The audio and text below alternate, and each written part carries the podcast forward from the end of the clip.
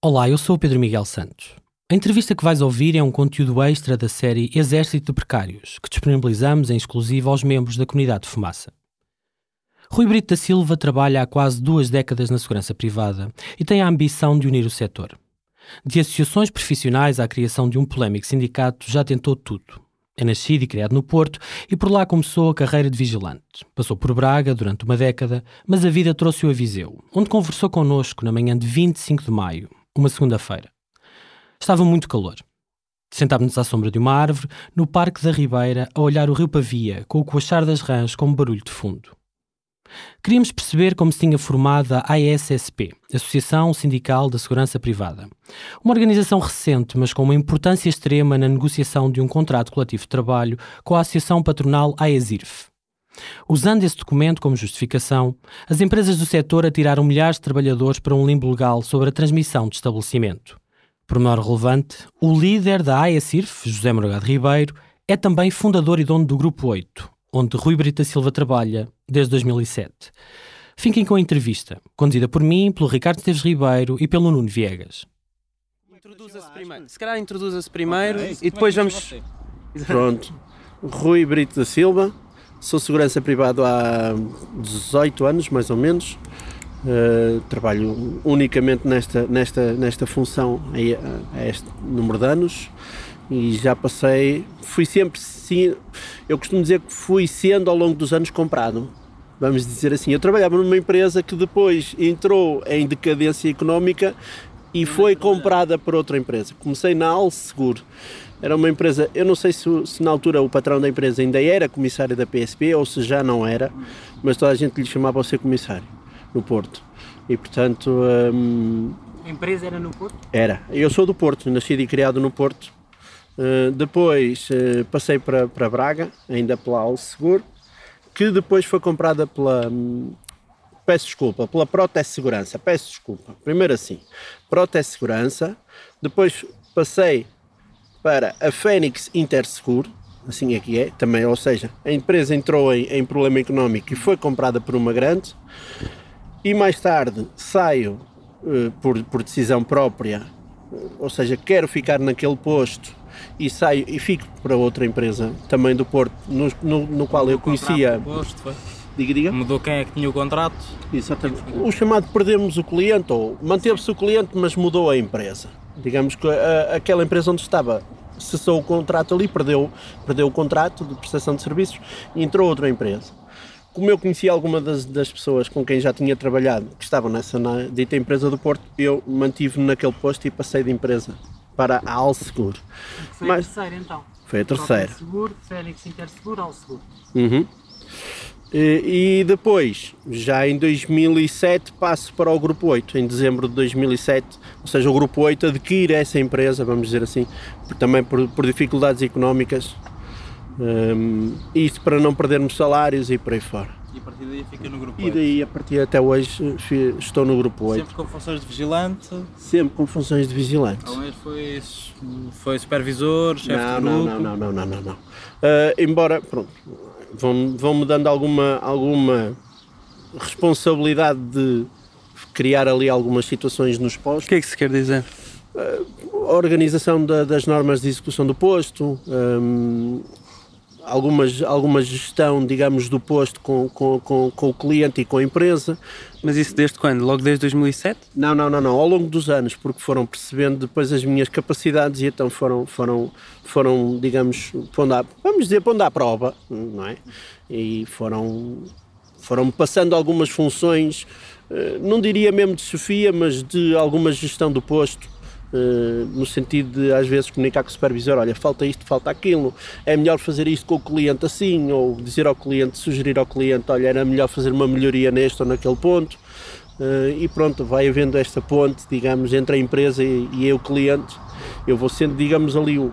E trabalha aqui em Viseu desde 2007? Não, eu, eu estive em Braga durante 11 anos, e só em 2012, 13 é que vim para Viseu. E qual é o seu posto agora? Agora é uma, é uma quinta em Mangualde. Privada? Sim, sim, sim, é uma quinta vitivinícola. Diga-me só uma coisa, antes de entrar para a segurança privada, tinha outra profissão, fez tive, serviço tive, militar? eu fiz o serviço militar como voluntário na Marinha. Uh, uh, fui muito jovem, fui com, com, com 18 anos.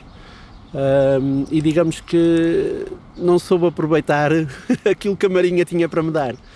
Uh, era muito refilão, era muito teimoso, uh, era, estava na, na, na, na, flor da idade, não é? Na juventude. E então, uh, embora que a tropa me ensinou a respeitar as hierarquias, a tropa, a marinha, ensinaram-me a respeitar as hierarquias, os superiores, a perceber onde é que eu tinha que me colocar, um, o que era um praça, o que era um sargento e o que era um oficial.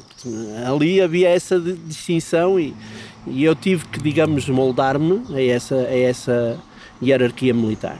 Sai da tropa um, com que idade?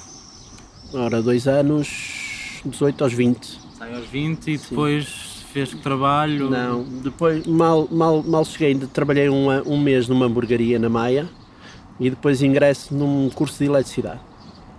Ingressei num curso de eletricidade durante três anos, daqueles financiados pelo Instituto do Emprego. Sim.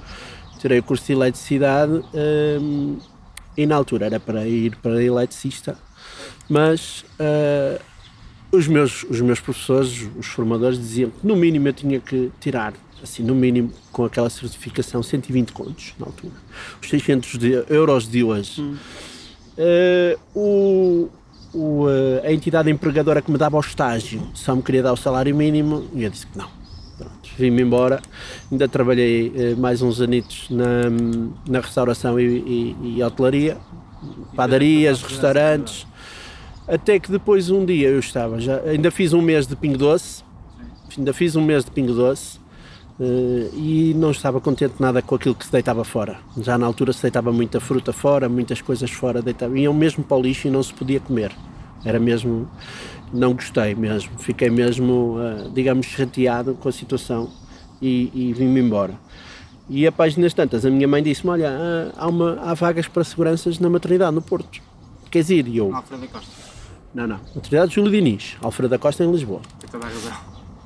E eu disse: Quero claro que quero. E a minha mãe falou lá com, com o chefe Faria, que era o senhor que, que fazia lá, uh, coordenava as funções da segurança na, e eu fui lá conversar com, com o dito com o seu comissário Freitas e ficamos ali entendidos, sim senhor, assina aqui o contrato, vai buscar ali a fardinha. Fez curso? Uh, fiz o curso. Na altura, e vamos dizer assim na altura, porque hoje ainda não é assim, na altura foi supervisionado por um intendente ou um superintendente, eu já não me lembro bem na altura quem, mas que era um elemento da polícia que foi lá, digamos, estar ali atento para que nós não copiássemos nos exames e, portanto, o meu cartão, digamos, que foi mesmo feito hum, desta, com, com seriedade, vamos chamar Mas hoje não é? Hoje, hoje, hoje os exames não são feitos com, com presença da PSP. Os exames hoje são feitos normalmente sem. Portanto, eu digo com seriedade no sentido de o que é que eu quero dizer com isto? Um exame hoje não tem um elemento da PSP a confirmar que realmente estamos Mas ali. Não se batota nos exames? Não se faz batotas nos exames. Hum, eu acho é que uh, o rigor que se incute na formação é baixo. Está de ser um pouco também, em certas escolas há de ser como tirar a carta de condução. Passa-se uma garrafinha de tinta ao não, instrutor é... e não tem que ser às aulas. Olha, não tenho conhecimento dessas, desse tipo de, de, situações nos cursos da segurança privada. O que, o que acho é que, eh, para, pelos conhecimentos que tenho, porque eu até sou formador de segurança privada, aqui, uh, aqui exatamente, um, ehm, é-nos pedido às vezes algum, algum nível de exigência mais baixo. Pedido é, pelas, pelos alunos? Pelas entidades formadoras. Isto porquê? Porque nós temos elementos, é óbvio, e aí tem, tem, que, imperar aqui, tem que entrar aqui um bocado o bom senso, de que uh, a, a, a formação, nós vamos dar uma formação a, um, um, a, uma reciclagem de um cartão a um elemento de 50 ou 60 anos, não tem a mesma uh, ginástica mental que um elemento de 19 ou 20 ou 24 anos. Certo? E portanto, uh, há muita. A legislação mudou é verdade que no nosso setor não se estuda a legislação, não se estuda a legislação, não se estuda a legislação laboral, não se estuda o contrato coletivo de trabalho. Mas não tem essas matérias, nessas áreas, não tem que falar disso na formação? Sim, perfeitamente. Mas foi preciso uh, a Associação Nacional de Vigilantes, em 2007 ou 2009, mais ou menos, fazer força, fazer uma pressão para que, esse, para que essa legislação viesse a público, digamos, saísse cá para fora e incutisse uh, os módulos de formação. E eu estou a falar de mim. Um, fui presidente dessa associação, criada em 2007, e que nas minhas visitas lá abaixo a Lisboa, ao Dr. Rui Pereira e ao, na altura, Superintendente Paulo Caldas, forçamos, fizemos pressão para que fossem, da, fosse criado um, um pacote de formação para se dar aos seguranças privados. Porque até então não se tinha essas formações, não haviam essas formações. E qual é que era a resposta do Ministro? A resposta nasceu na, na, na Lei 34 de 2013 e nas respectivas portarias que saíram depois, porque vieram trazer as componentes de, de, formação, direitos, liberdades e garantias dos cidadãos. O que é a responsabilidade criminal? O que é a deontologia do segurança privado?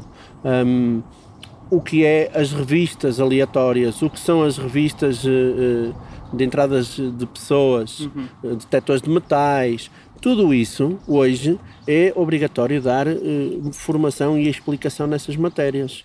Nós hoje não podemos dizer a um senhor, olha, preencha aqui, tome lá e, e vá-se embora e agora vem, vem uhum. o cartão para casa. Uhum. Não é assim. Hoje, hoje a pessoa tem que passar uma formação e depois tem, tem que fazer um teste final de, de conhecimentos e passar com aprovação, senão uhum. Eh, fora o que virá depois de lei da, dos exames okay. nacionais da segurança privada. Mas vamos então passar para o ASP. Uh, queríamos... Como é, que o, como é que surge o ASP enquanto ainda, portanto, estou a falar ainda logo no início, enquanto Associação Socioprofissional? Vamos, vamos fazer uma cronologia, pode ser? Em 2007, 2007, eu acho que não me estou a enganar no, no ano, de, de outubro de 2007 nasce a Associação Nacional de Vigilantes, já nesse intuito da formação, ou seja, de criarmos conteúdos eh, de formação para as pessoas, ou seja, nós tínhamos a ideia, o objetivo na, na Associação Nacional de Vigilantes, ajudar a formar as pessoas, dar, transmitir-lhes conhecimento. E transmitir-lhes conhecimento como? Da legislação, da legislação laboral e do contrato coletivo de trabalho.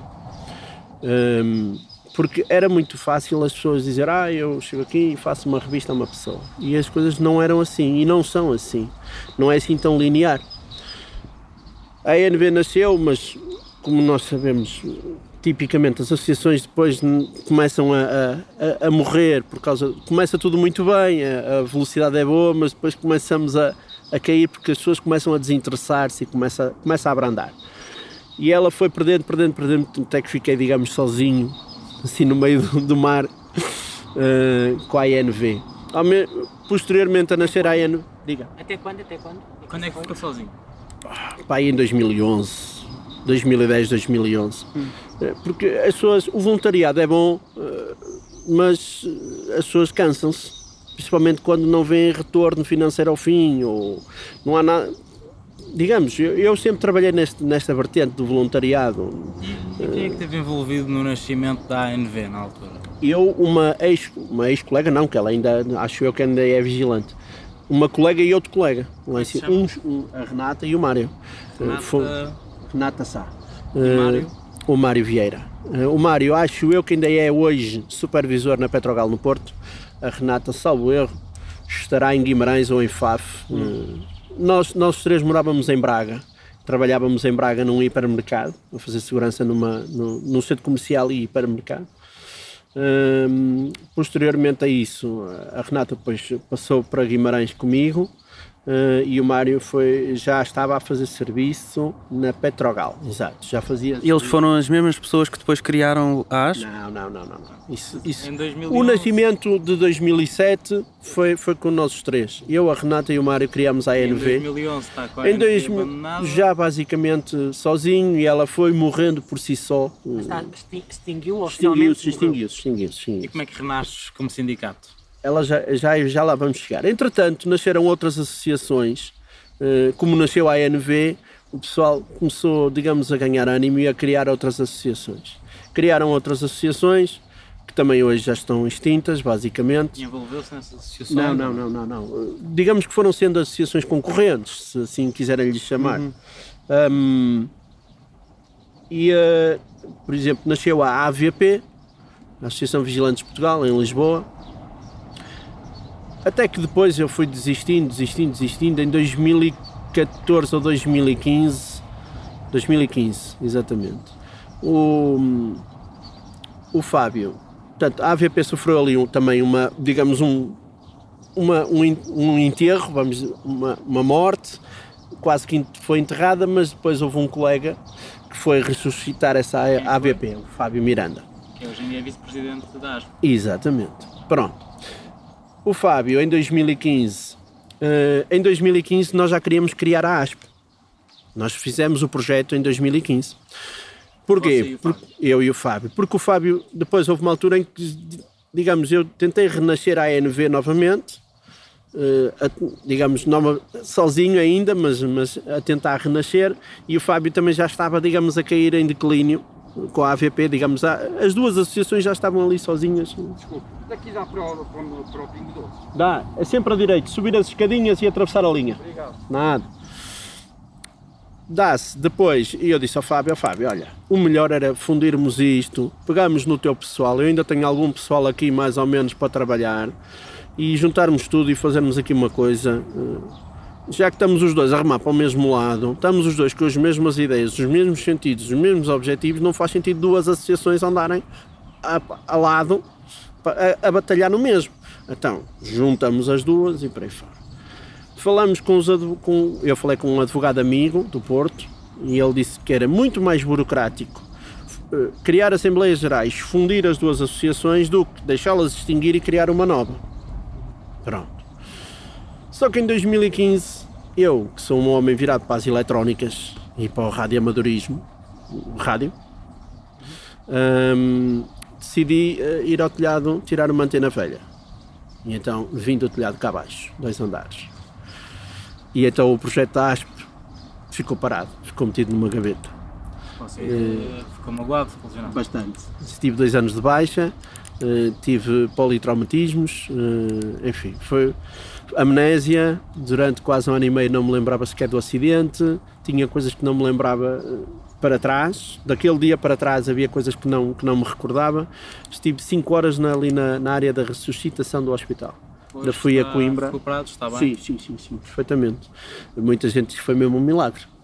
Uh, a queda que foi, uh, posso lhe dizer que os homens do INEM não, não iam pegar no saco. O homem do INEM, uma altura, depois eh, cruzou-se ali comigo e ele disse: Olha, com sinceridade, eu já estou a arrepiar. Uh, ele disse: Vou ser sincero, no dia que fui vê-lo ali ao terraço, o outro, eu ia buscar o outro saco, já não ia buscar. O saco que eu trazia ao ombro, eu já não o ia abrir. E quando eu virei costas, você disse: Ai. Foi quando você disse ai que disse alto, o homem está vivo, olha. Uh, foi uma queda, foi multifratura do canal auditivo, os maxilares, uh, pulso e por aí fora. Então, foram... nesse momento fica congelado o projeto da ASP? O projeto ASP ficou congelado, uh, que era para arrancar em meados de 2015, não tinha prazo, não tinha data, e o pessoal decidiu, enquanto eu não tivesse recuperado. Os anos foram passando, os anos foram passando e nunca mais ficou na situação até aparecer o Urban Beach, o caso do Urban Beach. O caso do Urban Beach veio acordar, digamos, era preciso fazer alguma coisa, começar a trabalhar em fazer alguma coisa. E uh, o caso do Urban Beach fez então re, re, renascer uh, o projeto ASP. Está a falar de que caso? O caso de, de, que se tornou famoso da, da, das agressões dos, dos seguranças privados àqueles dois uh, cidadãos à porta do Urban Beach, não no Urban Beach mais propriamente. Considerou aquilo uma demonstração do que acontecia no setor? Não, não é assim, aí é que está. O problema é que o setor não é assim. O que vocês viram ali foi uma, uma, uma, uma gota no meio de um oceano. Eh, eu não vou dizer que não há. É óbvio que muitas vezes pode haver um ou outro caso isolado, mas não é comum na segurança privada. Aliás, desde, desde que o Dr. Rui Pereira no governo de Sócrates, criminalizou a segurança privada e desde que penalizou com a retirada dos cartões, muito, muito melhorou a, a segurança privada em Portugal. Tem boa Já falou dele várias vezes, tem boa impressão dele? Como é que foi o mandato dele como ministro? o mandato dele como ministro, eh, eu acho que foi, foi eu vou falar da segurança privada, eu não falo da, da porque assim, não, não- da polícia e da GNR, da, da- tudo o que é administração, se fôssemos da, da Em proteção a- Em civil, relação à segurança privada. pronto. Em relação à, à segurança privada, eu acho que, que o ministro Rui Pereira soube pegar no que tinha e fez uma melhoria ali muito boa da legislação que tínhamos. Nós tínhamos o Decreto-Lei 35 de 2004 e aquela Lei 34 de 2013 veio, digamos, arrumar uma parte da casa. Eh, há, há- há ali houve muita, muita melhoria. E depois a 34 de 2013, posteriormente, veio, veio, veio, veio mexer também nisso. Rui Pereira transfere também a fiscalização da segurança privada da Secretaria-Geral do MAP à PSP. Isso foi positivo? Foi, foi. A PSP faz hoje boa fiscalização? Falta. Ia- ia fazer Falta. mais. Devia fazer muito mais. Devia fazer muito mais. A PSP, o Ministério devia investir mais dinheiro na, na fiscalização, nos meios da, da segurança privada da PSP para fiscalização. Continua a haver alguma eh, clandestinidade, alguma ilegalidade na segurança privada eh, em haver alguns serviços que possam não estar a ser declarados à PSP, por exemplo. Então, voltando aqui à criação do ASP, Pronto. temos o caso do Urban em 2018. 2018, em janeiro de 2018, em dois? Para ver se eu não me engano, nós em 13 de dezembro de 2018 criamos a ASP, Associação Socioprofissional da Segurança Privada. E as coisas E continuavam a ser os mesmos fundadores, o Rui, o Fábio. eh, um elemento, por exemplo, houve elementos da AVP e houve elementos da ANV que se juntaram, digamos. Que eram os números O Miguel, o Miguel por parte da ANV e o, e o Hélio, Quais é que são os Miguel apelidos? Reis e o, e o Hélio Santos. E eles trabalham onde? O tanto o Fábio como o É Miguel? tudo vigilância. Não, mas em que Mas em empresas que é que trabalham? Ah, isso, estamos todos espalhados. Um, Strong Sharon, eh, o, El, o Miguel, o Miguel, eh, trabalha em que empresa? o, o Fábio trabalhava, eh, hoje o, o- o Fábio já, já está fora da segurança, está na Uber. Um, o Miguel trabalhava na ES Seguro, agora trabalha na ProSeguro. O Garcia trabalhava na Strong, trabalha na Strong Sharon. eh, Na altura, portanto, Fábio Miranda trabalhava em que empresa? Na Strong. E como é que se conheceram? Porque disse-me que ele vem da AVP, mas que a AVP estava em Lisboa. Sim, sim, sim, sim. sim, E o Rui estava no Eu- eu Porto. estava, estava aqui em Viseu já em até. Viseu. Sim, sim, através do Facebook. Ok. Começamos com uma mensagem, eh, salvo erro, um erro que um de nós tinha postado numa, na rede social Facebook e depois ele mandou uma mensagem e depois eh, começamos a trocar mensagens até que passamos para o telemóvel e depois, e depois daí eh, foi, foi ele vir cá acima, eh, salvo erro, numa das, da, daqui é a Feira de São Mateus, costuma-se fazer aqui todos os anos. Ahm, e salvo erro, em agosto ele vem cá acima e a gente depois no meio daqui de um, de um lanche eh, fizemos aí, digamos, ah, travamos amizade mais, mais um bocadinho mais. Deram-se bem. Sim.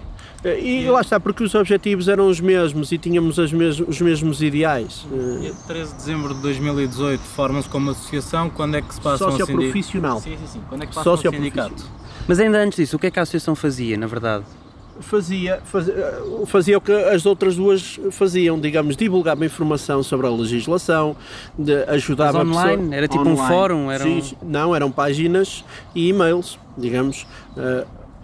O supervisor mandou-me para aquele posto ou tirou-me dias de férias. Isto é legal e a gente, com base no, no artigo tal e no Código de Trabalho X, eh, pronto, Tinha íamos. apoio jurídico ou era só. Não, éramos saber? nós. E Éramos quantos nós. Na altura, aquilo arrancou muito, muito devagarinho, digamos. Na altura arrancou com o quê? Com um tre... Arrancou com os, eh, a ASP. A ASP arrancou com os 13. Com os 13, digamos, com os 13 órgãos, os 13 elementos dos órgãos sociais. Os três fundadores, para não virem todos à, à, à Constituição, vieram só os três que eram, que eram os necessários para, para se constituir. Eh, não pode ser associação na hora, porque nós queríamos estatutos eh, definidos e então teve que ser cartório, registro e por aí fora. Eh, e assim, depois aquilo vai, as coisas foram entrando gradualmente. Aparecemos e as coisas foram crescendo, crescendo, crescendo, crescendo, crescendo. Ehm, Quando é que decidem ser um sindicato? nós decidimos ser um sindicato quando fizemos assim uma pergunta no ar se valia a pena ter porque, porque nós queríamos hum, era fazer aquilo que nunca houve na, na história da segurança privada: um sindicato único da, da segurança. Não quer dizer que o Estado não tenha a sua posição, o FETES também tem a sua posição, e o, o CITES, ou FETES, e ainda temos o Sindetelco e o Sindel, há para ali mais, mais uma, e na, na aviação também há para ali também uma, uma percentagenzinha de, de aeroportuários sindicalizados. Nada contra, o que achamos é que devíamos criar um sindicato único do setor eh, que nunca houve em, em quase 40 anos de, de segurança privada. O Estado não representava bem os trabalhadores? Enfim, eh, o Estado ao longo destes anos não, parecia não ter a atividade que está a ter agora. E aquilo que se via e que se lia é que o Estado tinha uma predominância para o transporte de valores e não para a vigilância. Uma predominância, não estou a dizer que não. Era mais ativo na- na- na- no transporte de valores, na defesa do, do pessoal dos transportes de valores, ou pelo menos tinha mais visibilidade nessa área e menos visibilidade na, na- na- Não estou a dizer que não eram ativos, tinham menos visibilidade na vigilância. Mas a pergunta de porque é que não há um sindicato só para seguranças privados? Não percebi. Ora, Disse, Nuno. que, disse que o processo de sindicalização do AS, portanto, passar da associação para sindicato, Sim, começou com alguém a lançar a uma questão. Fizemos uma é questão. que fez a questão? Eu, eu fiz uma questão assim no ar, se, se valia a pena, se valia a pena fazer um sindicato exclusivo do setor. E havia vozes né, no- no- nas redes sociais que diziam que isso ia bem era com um sindicato único do, do setor. Isto foi quando? Em dois, meados de 2019, meios de 2019. O virar mesmo da, da, da, da, da situação dá-se quando o Estado negocia cortes nas horas extras e nos feriados com, com a AES. E então aí é que nós ficamos ruídos, vamos dizer assim, eh, em fúria, porque o país não estava em crise, o setor não estava em crise, ah, ah, muito pelo contrário, o setor estava ansioso de ter mais meios humanos, estavam aflitos de recrutamento, que não tinham gente para trabalhar, não podiam arrancar serviços nos clientes porque não havia gente para trabalhar na segurança privada. Gente Falta- formada e com cartão. Sim, exatamente. O recrutamento estava muito difícil, onde, onde havia empresas a darem 100 euros de prémio para que alguém arranjasse outra pessoa para trabalhar na Estamos a segurança. falar há um ano. Em 2019, julho de 2019. Está a fazer um ano. Sim, Quando é basicamente que estamos está agora. a formalização como sindicato? Quando é que fica legalizado como sindicato? A 6 de fevereiro de 2000. de- de- não, 2018, peço desculpa. Ah, Ok. estamos em Peço 2018. desculpa. Eu estava a ver também. 2018 Quando disse meados de 2019, queria dizer meados de 2018. e na 18. verdade. Peço desculpa que enganei-me na. e por, por volta dessa altura, ou seja, em ainda antes da. setembro, For... em setembro decidimos avançar com o projeto de, de, de conversão para sindicato. Hum. Uh, fizemos a, a análise do que é que era necessário, afinal era só uma, uma escritura, digamos, uma alteração à, à- à personalidade jurídica, mas como tínhamos que esperar pela Assembleia Geral, então fizemos Uhum. o, o fim do ano, digamos assim, e no fim do ano convocamos a Assembleia Geral. E, e por volta dessa altura, ou seja, ainda antes da, da legalização, da abertura do sindicato, enquanto era representante da, da Associação Socioprofissional, que era a. ASP, ah, nas conversas que teve com o José Morgado Ribeiro, em que ele incentivou a criação do sindicato, não foi- não, o que é não, que se falou? Não foi ele que incentivou. Onde é que, onde é que disse o José Morgado Ribeiro que ele incentivou? Nu- nunca, nunca falou com ele antes da criação do sindicato. Nunca. Enquanto estava na associação, nunca falou com o José Morgado? Nunca. Em 12 anos eu só conheci o meu patrão, porque o José Morgado Ribeiro é o dono do Grupo 8. Eu só conheci o meu patrão na última, na primeira reunião da apresentação do sindicato e da AESIRF nas negociações salariais. Nunca tinha visto José Morgado Ribeiro? Nunca. Nunca tinha conversado com ele? Nunca. José Morgado Ribeiro não incentivou a criação da ASP? Não. Não incentivou a conversão para o Nunca. sindicato? Nem ele próprio foi o primeiro a entrar naquela sala e a perguntar quem é que é daqui do grupo 8. Eu disse, sou eu. Como é que você se chama? Rui Silva. Onde é que você trabalha? Eu em Mangual. Em Mangual da onde? Eu na Sograpa. Portanto, não houve. eh, Foi a primeira vez que, que conheci o meu patrão. Nós temos E ex. quando, deixe-me só dizer isto, quando ele, salvo erro, tem para ali para a Aguieira, perto da barragem, uma, uma, uma quinta. Uhum. Portanto, Nunca foi lá jantar? Não, mas sei de histórias de pessoal que iam, que iam lá, que há uns anos a valentes, assim convidado. supervisores. Não, eu não, nem me dava sequer com, com, com o pessoal da, da- das FIAs do Grupo 8, assim, eh, em grande, em grande azáfama, muito pelo contrário. Nós temos testemunhos de ex-membros da ASP, sindicalistas, vigilantes, que confirmam que teve conversas com o José Morgado Ribeiro antes da criação da- do sindicato. É mentira? Não, é mentira. Totalmente mentira. O que é que alguém havia de mentir sobre isto? Não sei, não faço ideia. Ex-membros da ASP? Está boa. Isso para mim é uma novidade. Não, está tá totalmente mal. Mas porquê que alguém havia de. Não faço ideia. Não faço ideia. É como lhe estou a dizer, se quer que lhe diga, foi na primeira reunião com a, com a AESIRF que eu conheci o meu patrão. Nunca tive, nunca tive E qual é que foi o papel da AESIRF na criação da ASP? nenhum. Muito pelo contrário. Também não. Muito pelo contrário. Desincentivaram a criação? Não, porque nós, não, muito pelo contrário, é no sentido que nós nunca tivemos ligação nenhuma com as associações patronais. Nem quero, nem quero ter. Precisamente para não ter essa conotação, para não ter essa, essa, essa, essa desvirtualização da informação. Isto está desvirtuado. Por acaso, eu, eu, eu sei que eu disse à, à minha mulher assim: Olha, pela primeira vez vou conhecer o meu patrão. Porquê? Porque telefonaram-me da ESIRF querem fazer um contrato coletivo de trabalho connosco. E isto em março de 2019. E como é que isso foi? Como é que isso aconteceu? Foi a Erzif que quis fazer um contrato coletivo de trabalho. Até lhe vou, até lhe vou dizer, até lhe vou dizer. eh, a AESIRF quebra, quebra as negociações entre o Estado e a AES. Ou seja, tipicamente era todo em cada contrato coletivo de trabalho, a AESIRF, AES, Estado e CITES ou FETES juntavam-se para fazer o contrato coletivo de trabalho, certo? Em 2018, quando, quando o AES propõe a negociação de cortes nas horas extras e nas horas eh, de feriado, vem a, a famosa dita cláusula 14 da transmissão de estabelecimento. E é aí que, que daquilo que me contaram dos elementos da AESIRF que quebra as negociações, porque a AESIRF salta fora das negociações porque não queriam a cláusula 14 da maneira como ela estava escrita. Mas era a que tinha vigorado os, os 10 ou 20 anos Mas antes, havia não é? uma, houve uma redação nessa, na- neste, no ano de 2018 há uma redação do- da cláusula 14, ok? Há uma, Uma nova redação, uma nova redação ou clarificação, se vocês quiserem. O que há é uma linha que a ESIRF quer acrescentar à cláusula 14 e que a AES recusa acrescentar. Vamos isso mais à frente para vocês perceberem então porque é que não há ligação com, com o José Morgado Ribeiro. Agora, que me digam que eu trabalho na empresa dele, é verdade, isso não é mentira nenhuma. O- a ESIRF sai fora das negociações e não, não sei o, o que fez, mas as coisas foram andando até janeiro. Quem avisa a ESIRF de que existe um sindicato é o Manuel Sacramento. Manuel Sacramento é que falou com o secretário da AESIRF e passou o meu contacto para o secretário da AESIRF, o eh, António Malheiro. E é o António Malheiro que me telefona e diz: Então, mas vocês já são mesmo sindicato? Eu disse: Nós já fizemos a escritura. Então, e na DESERT? Na DESERT falta a publicação dos estatutos como associação sindical.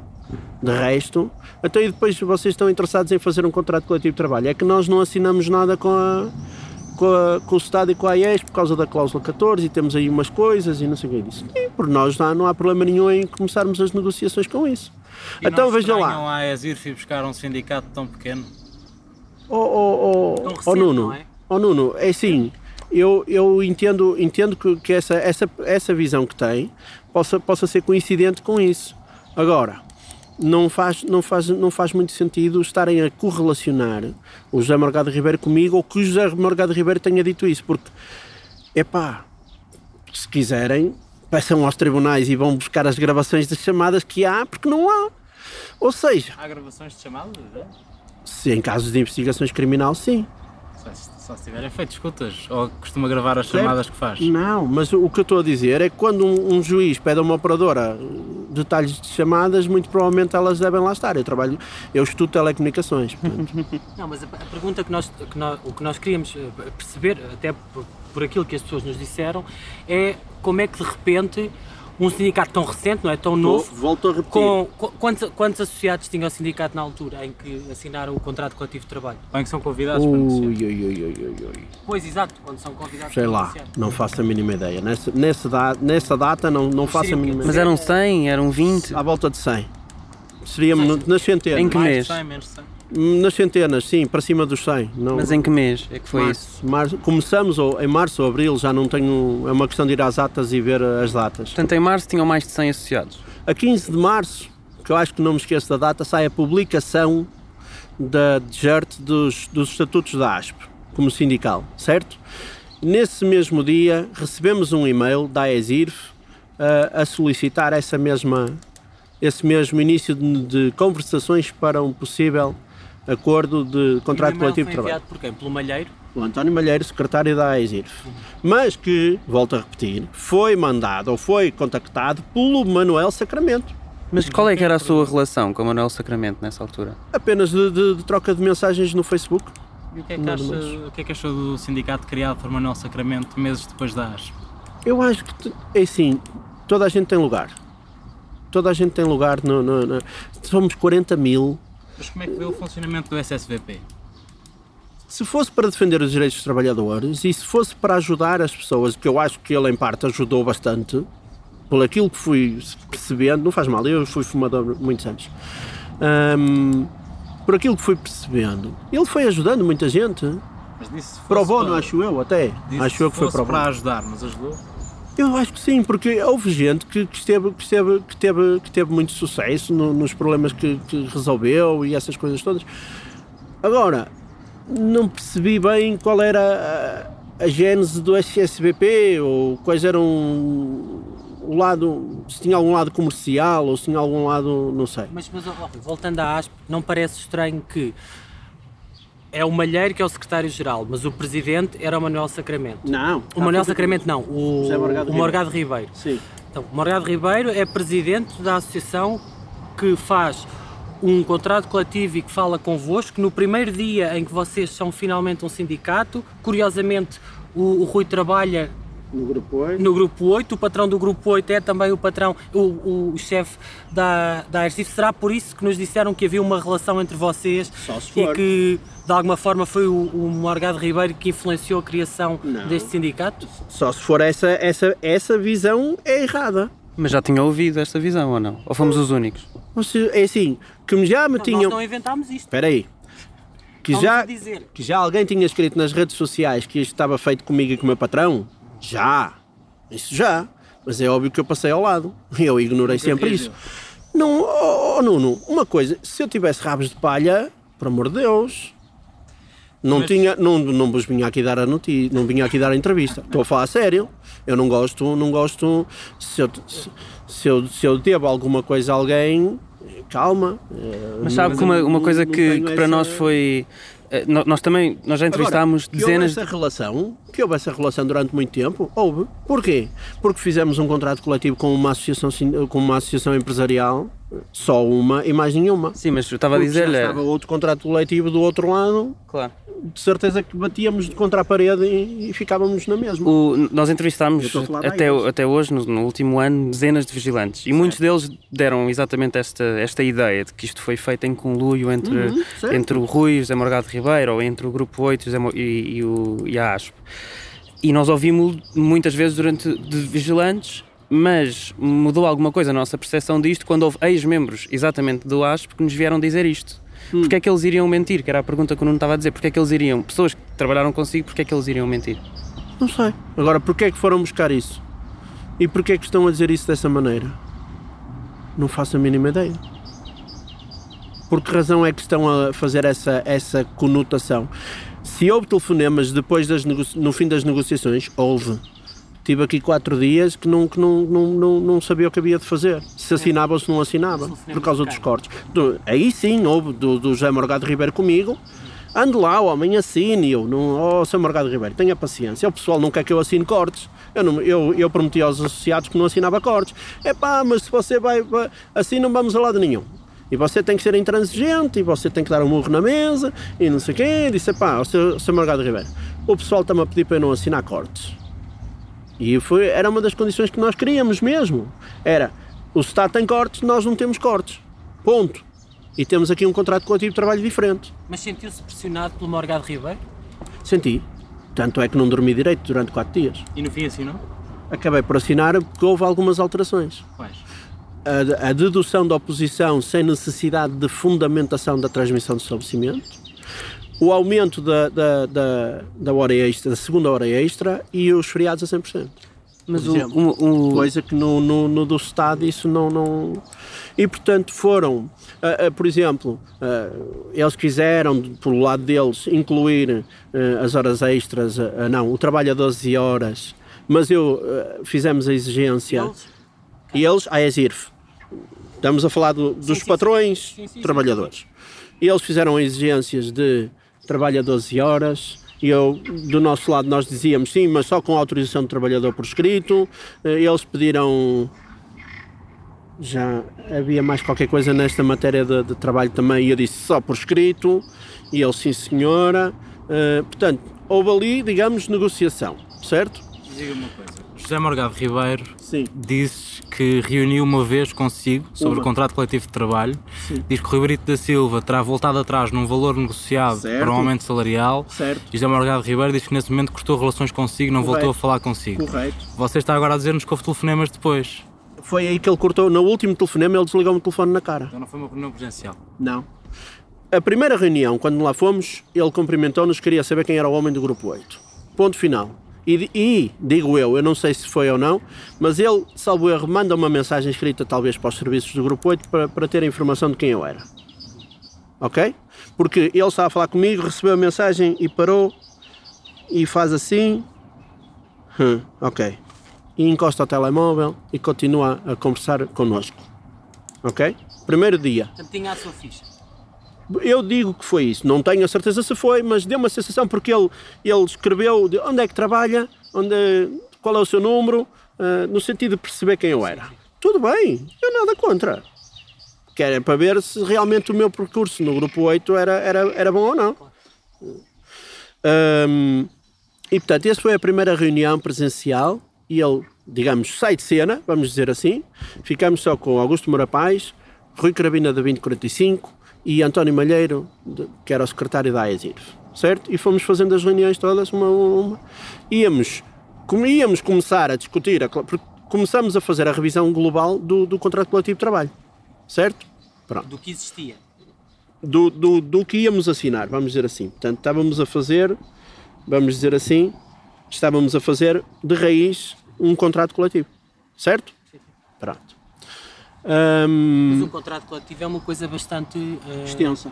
extensa e complicada do é ponto de vista legal. De onde é que veio a base disso? Ou seja, quem é Do- que começou a escrever? Né? Já tínhamos, o, o- por exemplo, os anteriores, do, do último, de 2017, salvo erro, pegamos naquilo e fomos começando a, a bater art- a cláusula por cláusula. E quando se, quando se senta à mesa de negociações tem apoio judicial? Sim, sim. Ahm, sim, sim, sim, sim, sim, sim. Isso. E, Ahm, e antes de aceitarem negociar com a AESIRF, nunca ponderaram ir a negociações, trazendo novamente o Estado para a mesa para terem poder negocial maior, mais arcabouço? Porquê é que vão sozinhos? porque nós éramos inexperientes na área do sindicalismo. E ainda hoje, ainda hoje, pouco ou nada sei sobre sindicalismo, ainda estou a aprender, todos os dias estou a aprender. Se fosse novo para aquela mesa, trazia, convidava o Estado. Provavelmente sim, provavelmente não, não sabemos, nem sabemos se o pode ser, Estado. provavelmente sim, provavelmente Não não. sei, porque repare, Nuno, não sei se, o- se o Estado aceitaria, se o Estado responderia a um convite mas nunca não. perguntou. Não. Ou seja, O que eu lhe estou a perguntar é se, se neste momento tivesse o convite para ir negociar, você abordava o Estado. O Estado podia responder de uma maneira ou de outra, mas você preferiria, quando voltasse a estar àquela mesa, estar também com o Estado? fica aqui assim um ponto base sem, sem retorno. Não tenho, não temos, nunca tivemos, nem vamos ter nada contra o Estado. Portanto, teria toda. e Agora vou responder ao resto. Teríamos todo o gosto em, em negociar coletivamente com o Estado. Sem problema nenhum. E nesta negociação que fazem com a AESIRF, entre os dois contratos de trabalho, que é assinado com o Estado com a AES e o contrato da ASP com, com a AESIRF, há algumas diferenças, a maior parte bastante pequenas, mas há uma essencial que é a cláusula 14A Mas sobre quer, a transmissão quer de acabar o José. Morgado Ribeiro ou não? Pensei que Quero já acabar o... Não, mas é que é para, para... Portanto, o primeiro dia de, de encontros entre as, as partes ortogantes, vamos chamar-lhe assim, se quiserem, eh, foi feito com isso. Entretanto, o, o José Morgado Ribeiro sai e ficamos nós eh, ali, eh, fomos fazendo as reuniões. Até um dia em que o José Morgado Ribeiro telefona para o, para o pessoal e diz: Esperem por mim, não arranquem sem eu chegar. E eh, o António Malheiro diz: "Tem- Temos que esperar pelo José Morgado Ribeiro. E eu, pronto, isto vem aí qualquer coisa que não está. E o José Morgado Ribeiro vem, senta-se e diz: Meus amigos, vamos acabar já com isto por aqui, vamos já fazer isto no instante e resolvemos já isto. E é verdade, eu dei mais ou menos um sim, mas que ia falar com o meu pessoal. E saio de Lisboa com a cabeça pesada porque eu não queria assinar cortes. Eu não queria assinar um contrato coletivo de trabalho com cortes. Ponto. E eu vinha com o meu colega, eu vinha com o meu colega, que também se chama o Rui, o Rui Monteiro, que é o presidente do Conselho Fiscal, e disse: ah, pá, ó Rui, é pá, e agora? Ó Rui, tens, tens, tens que ter bom senso. Ó Rui, não vou, não vou ter bom senso nenhum, caramba. Nós estamos, andamos aqui a, a dizer aos associados que não íamos assinar cortes. E não íamos assinar cortes. Daí a minha contradição. No dia seguinte, telefono ao Morgado Ribeiro, encho, encho o peito de ar, telefono ao Morgado Ribeiro e digo: olha, não, nós não vamos assinar. Então você está-se a contradizer? Eu, Estou. Nós não vamos assinar cortes. Não vão assinar cortes? Não. É pá, você, você não presta. Você não sei quem. Você não sei o que mais. E começou para ali a... Você tem que dar um morro na mesa. Você tem que ser intransigente. É pá, mas eu não posso. Sr. Morgado Ribeiro, tenha paciência. Não posso. Mas não posso, não posso ir contra os princípios que tínhamos dito, que não íamos assinar cortes e que não íamos a não sei quem. Desliga a chamada. E aquele dia já, já, foi, já foi um desastre para mim. Já, foi, já não estava já não estava bem da cabeça. A ver, foi uma quarta-feira ou uma quinta. Depois de quinta para sexta, quinta para sexta, também dormi mal à noite. Volta-me volta, ele a ligar, eu não lhe atendo. Depois o malheiro liga-me: olha, falo com o Sr. Morgado Ribeiro, vejam lá. Ó oh, oh, malheiro, tenha paciência, mas não vamos assinar cortes. O pessoal não me deixa assinar isto com cortes, não sei quem, não sei o que mais. Pronto, ao quarto dia, ah, é, e depois o Morgado Ribeiro, à, à segunda ou à terceira chamada, diz-me: Olha, você não é de bom trato, eu até pensei que você era boa gente e tal, e portanto, olha, você está-se a contradizer, eu não, não falo mais consigo. E desligou-me o telefone na cara. Até hoje não fala mais comigo. Portanto, conheci o Morgado Ribeiro talvez a, digamos, a, aí a fins de março, uma vez. Falei, falei com ele nessa primeira reunião. Na dita reunião final, em que tínhamos que assinar, porque estava iminente uma portaria de extensão do Estado que podia acabar com, com tudo, e ele, digamos, pressionou-nos para a gente assinar no instante um contrato coletivo de trabalho. Tínhamos que assinar, porque tinha que avançar para a DGER, porque senão ia entrar a portaria de extensão do Estado. E é nesses quatro dias seguintes que se dá esta discussão telefónica. Ao segundo ou terceiro dia, eu não tenho bem a memória, o José Morgado Ribeiro corta relações comigo, não fala mais comigo. Ahm, e a partir dali começa a falar com, com o Rui Carabina, que era o. Não sei, não sei qual é o- a função dele na. 2045. Sim, mas não sei a função dele na ESIRF. Pronto. E com, com o Malheiro. E isso alguma vez sofreu alguma retaliação no Grupo 8 no- durante o seu trabalho? Zero. Não há. Então vamos olhar para o contrato coletivo de trabalho que assinaram. A grande distinção em relação ao contrato com a AES é a cláusula 14A sobre a transmissão de estabelecimento. Sim. Porquê que decidem aceitar uma cláusula que foi sempre recusada pelo Estado? Porque nós lemos a cláusula e entendemos que não havia ali ah, nada de. eh, E aliás, fizemos com que eles alterassem a cláusula para que os trabalhadores não tivessem que fundamentar a sua, a sua permanência na empresa. Perceberam o impacto que aquela cláusula ia ter? E já perceberam o contrário disso? Não, na altura eu não percebi o impacto que ela ia ter em termos de. Só agora é que estamos a ter os, os efeitos. Os danos colaterais só estão a existir agora. E por um lado, nos do- nos- no, no contrato coletivo que, que o Estado assinou com a AES. Eu vou explicar-vos. Imaginemos, vamos fazer aqui um exemplo. O Nuno já trabalha há 20 anos, é uma da tarde, ele não toca mais. É uma, é uma da tarde. O Nuno tem 20 anos de serviço numa empresa. Vamos, vamos pôr, por exemplo, a Securitas ou a ProSeguro. E a Securitas decide que o Nuno vai passar para outra empresa porque a outra empresa ganhou este posto, certo? E manda-lhe uma carta. No meio de tudo isto, há ali umas quantas falhas nas cartas, porque, segundo o ACT, as cartas têm que incluir detalhes que não vêm mencionadas nas cartas.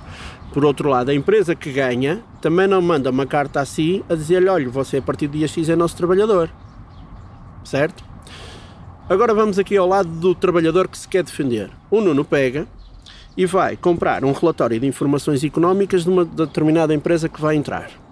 Olha para o relatório e diz assim: "Então, mas a empresa tem resultados negativos.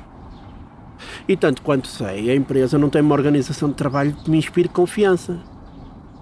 Então o Nuno vai redigir ao abrigo do, contrato, do, do Código do Trabalho, certo? Que está lá nas alíneas e nos números, que não vale Se quiser eu digo-os, mas... eh, Eu conheço. Pronto. Estamos a falar da, da, da dedução da oposição e o trabalhador vai escrever à Securitas, o Nuno vai escrever à Securitas assim, olha, a empresa não me inspira confiança quanto à organização de trabalho. E ainda por cima, anexo aqui um relatório económico financeiro da empresa na qual não tem uma boa saúde financeira. Ou seja, o Nuno tem fundamentos para deduzir a oposição de que não quer ser transmitido para outra empresa. E a Securitas responde-lhe assim: não serve como fundamento para a dedução da oposição no qual se mantém a nossa intenção de fazer isto. E eu digo a Securitas como digo a Strong Sharon, como digo qualquer outra.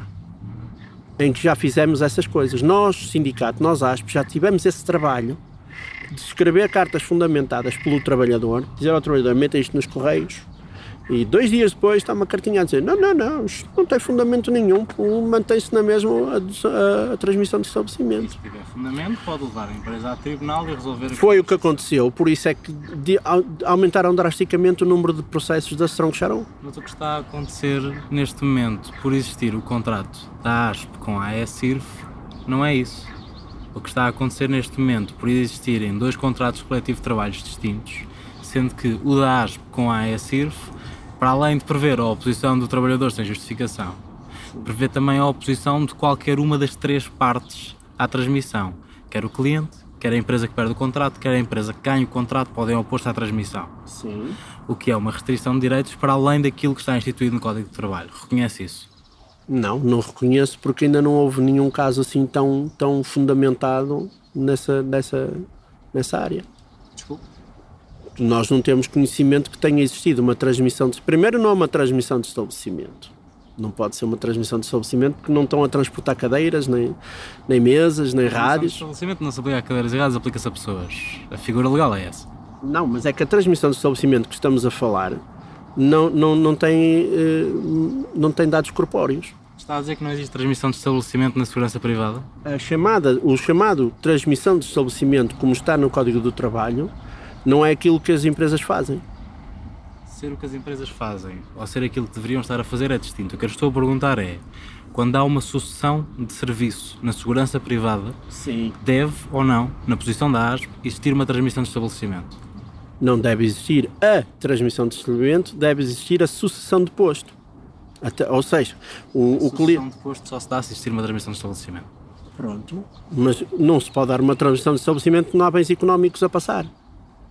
Os recursos humanos Legalmente. Os recursos humanos, a questão não são bens económicos. A transmissão de estabelecimento refere-se quer a bens económicos em termos de propriedade e património das empresas, quer a recursos humanos como unidade económica. É o mesmo que eu comprar um restaurante e não posso despedir os funcionários do restaurante porque há uma transmissão de estabelecimento que, o, que os cobra. Sim, Pronto.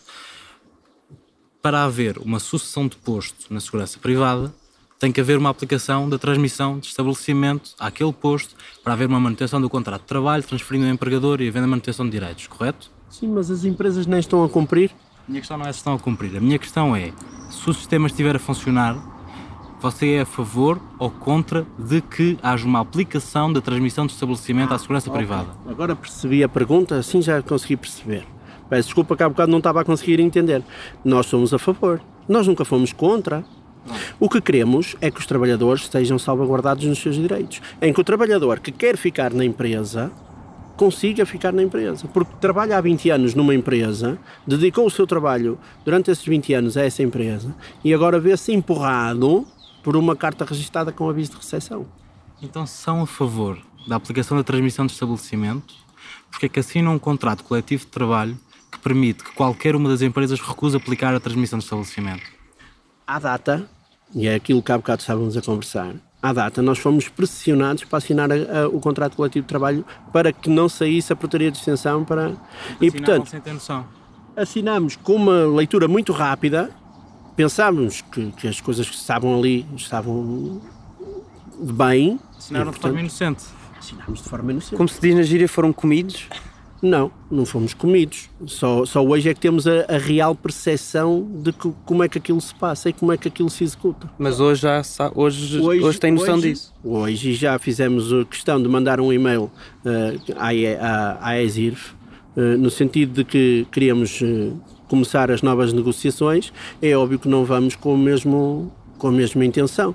Vamos com atenção redobrada e esta matéria, obviamente, não vai ficar para trás. Mas, Não vai ser assinada de cruz. Entende, entende então que seja fácil. Que lhe eh, posso dizer que éramos muito verdinhos na altura e que se calhar com a pressão e com aquelas situações da, da vamos lá, assinem lá isso e o meu patrão ter zangado comigo e essas coisas todas, que a gente tenha eh, assinado, pronto, e que não tínhamos lido profundamente a, a- a situação.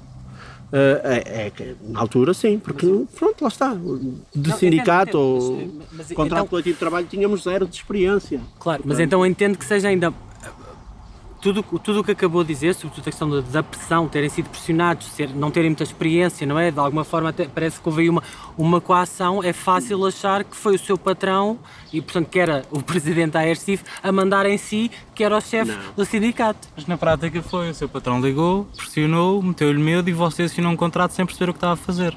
meter-me medo era dizer que me mandava para o desemprego. Isso é que me metia medo. Agora, O Rui disse que mal dormiu. Mal dormiu, mal dormiu porque eu estava aí contra, eu eu estava a discutir com o meu patrão, coisa que eu não queria.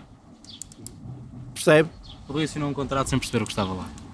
Não, eu assinei, li e tenho noção do que assinei. Não interpretei na, na profunda, na, na- no verdadeiro, na verdadeira acessão da palavra, não interpretei na totalidade a cláusula 14. E neste momento, sabendo que ficaram centenas de trabalhadores das infraestruturas de Portugal, centenas de trabalhadores do Ministério do Trabalho, centenas de trabalhadores dos tribunais em limbos legais, sem salários, pendurados entre empresas da AES e da AESIRF, por cá de discórdia, devido à cláusula 14A do contrato coletivo de trabalho que você assinou, acha que o setor da segurança privada estava melhor se nunca tivesse assinado aquele contrato? Estava noutro tipo de guerra. Estava melhor ou pior? Estava igual noutro tipo de guerra. Estava numa guerra de tribunais. Sabe porquê? Porque é ditas, as ditas cartas que não, têm, que não têm quase valor nenhum. Nós temos declarações da ACT a dizer que aquelas cartas são As pessoas estavam a receber um ordenado. Certas. E há uma diferença muito grande entre estar-se a trabalhar para uma empresa de que não se problema- gosta a olha, receber um ordenado Então ou vou- estar sem receber. Então e o que está a dar um- acontecer agora é não receber. Então eu vou-lhe dar exemplos de empresas que nem sequer são associadas da AESIRF e que recusaram gente e que têm gente no desemprego. E agora? Dê-me, por favor. Nós queremos mesmo os nomes, diga. Sim, nós temos empresas em que, em que inclusive não aceitaram não aceitaram uh, os trabalhadores como, como trabalhadores na- da, da- digamos, vamos supor, a Securitas passou Mas para diga um exemplo real. assim de repente tenho que ir, tenho que ir ali ver aos mails o que é que Foram assim tantos a se lembrar, a Romance Seguro. Quem é que foi? não, uh, tenho que ver expert? hum, não, isso é uma empresa da, da AESIRF tenho que Ou ver, seja, houve empresas que. Falcão. Houve empresas da AES que ganharam contratos que eram de empresas da AES e que não aceitaram Houve empresas da ES que perderam para Há empresas, empresas que não são associadas nem num lado nem no outro a COPS. Uh, por exemplo. Mas nem, nem- não, não tenho a certeza se na COPS houve, essa, hum, houve essa, esse empurra. Mas, por exemplo, uma, Mas o Rui é presidente do sindicato, devia saber o que é que bem, aconteceu, mas não é? devia saber exemplos. Está bem, mas passam tantas bem, coisas. Mas o Rui é o presidente do sindicato, não é? É o, é, o- é presidente do sindicato dos, dos vigilantes e da segurança privada. Certo. Chegar ao pé de nós e dizer, ah, e há imensos exemplos, mas depois não sabe um exemplo real. exemplos. Eu, eu não Mas quero dê-nos um estar a exemplo mentir- real. Não quero estar a mentir sobre, sobre uma empresa e um caso depois. que lhe passou pelas mãos. Há um da Securitas com a Cosmos em Coimbra. Por E o exemplo, que é que aconteceu aí nesse caso? o trabalhador quer reduzir a oposição e a Securitas, em princípio, não lhe vai aceitar a oposição. Mas não era isso que estava a dizer. O que estava a dizer era Sim. que a empresa não aceitava é, o Há- Há trabalhador. situações, de, houve situações. Então, mas dê-nos um exemplo do que estava a dizer Tem antes. que não ir é? ver aos arquivos, tem que ir ver ali ao, ao histórico. Mas quando é que foi a última vez? O ano passado. Ah, uma empresa que não é associada das, das, da AESIRF ou da AES e que diz que não, não, não, não, não teve conhecimento daquela transmissão de estabelecimento e não os aceita. E que já tem a sua altura- equipa- Em que altura do ano passado? podemos estar a falar para aí setembro ou outubro. E estamos a falar de uma empresa muito pequena, estamos a falar de uma coisa muito. muito... Portanto, Portanto, va- portanto vamos falar Porquê de escala. não disse o nome? Então se o Rui está a dizer que é pequena. se Não tenho a é noção é do nome, só não quero é dizer uma empresa errada e vocês Então estão a gravar. mandam- então depois mandam-nos essa Sim, informação sim, por sim, escrito. sim, sim. Mas vamos falar aqui em escalas a sério. Refere-nos aqui a uma empresa muito pequena. É possível que isto aconteça entre empresas muito pequenas. Mas os grandes casos, onde estamos a falar de 500 trabalhadores a ficarem no limbo, de dezenas e centenas de pessoas a não receber ordenado, a não conseguir pagar rendas, e nós falamos com pessoas que nem conseguem pagar o, o abono de alimentação aos filhos com custódia partilhada. Estas pessoas ficaram penduradas no limbo por causa do contrato coletivo de trabalho que a ASPA assinou. Reconhece isto? Não, porque não temos essa informação, aí é que está. mas não tem informação de centenas de trabalhadores da IP, do Porto, do Ministério do Trabalho, do Ministério da Justiça, que estão neste limbo? Lê jornais. Não, eu não leio jornais por acaso, não, não leio. Não. Mas não recebe queixas, não tem associados Não, que, não que se queixaram queixas. disso? Aí é que está. Não, vê, não, não, sabe de viu a notícias? manifestação da, da COPS no Porto? Não viu a manifestação da PSG no Vi, Porto? vi, Lisboa? sim, mas eu fui acompa- é isso fomos foram. acompanhando. Agora a COPS, a COPS, a PSG até meteu isso em tribunal e por aí fora. Houve reuniões no, no Ministério do Trabalho e por aí fora. Mas, ó, Rui, eu- desculpe, desculpe, só fazer uma pergunta, que é, se o, o Rui é presidente de um sindicato, se não sabe sequer o que é que está a acontecer na indústria, da quantidade de vigilantes que estão a sofrer disto, nós, nós somos meros jornalistas, que há um ano estamos a, a estudar isto, e já falámos com mais de, com dezenas de vigilantes que estão exatamente neste limbo. O Rui é presidente e nem sequer sabe que existem, não, não é uma questão de falar, é, é bastante incompetente, não é? Não, não, não, não nos fizeram foi chegar a essa informação. Mas é incompetência sua, não é? informação. Eu tenho que procurar a informação, eu vou, vou sabendo conforme as pessoas também nos vão fazendo chegar a informação. Ah, mas não vê fóruns, não vê revistas, não vê jornais. Não... Com- O Rui é presidente de um sindicato e não, e não sabe o que é que se passa na sua indústria. Isso é bastante incompetente. Temos o nosso servidor, não, não é incompetente, temos os nossos serviços de, de comunicação, de e-mails e as pessoas vão falando. Estamos a falar de 600 trabalhadores na IP. Não seguiram o que aconteceu numa, de- numa das maiores mudanças de contrato do país em anos. Então não seguimos. Seguimos. Naturalmente não seguiram. Acabou de nos dizer. Mas o que aconteceu nenhum- nesta transmissão Sim. foi dezenas de pessoas ficarem sem um ordenado. E não seguiram isto, não se aperceberam disto.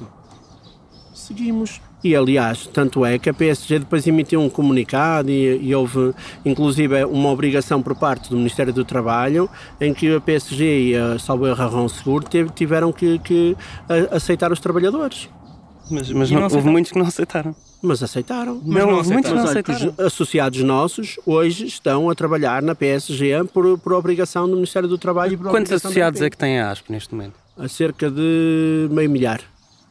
500. Sim. Tivemos mais, mas as pessoas foram, umas foram desistindo, outras foram se inscrevendo para resolver problemas eh, de apoio jurídico, depois eh, saltaram fora.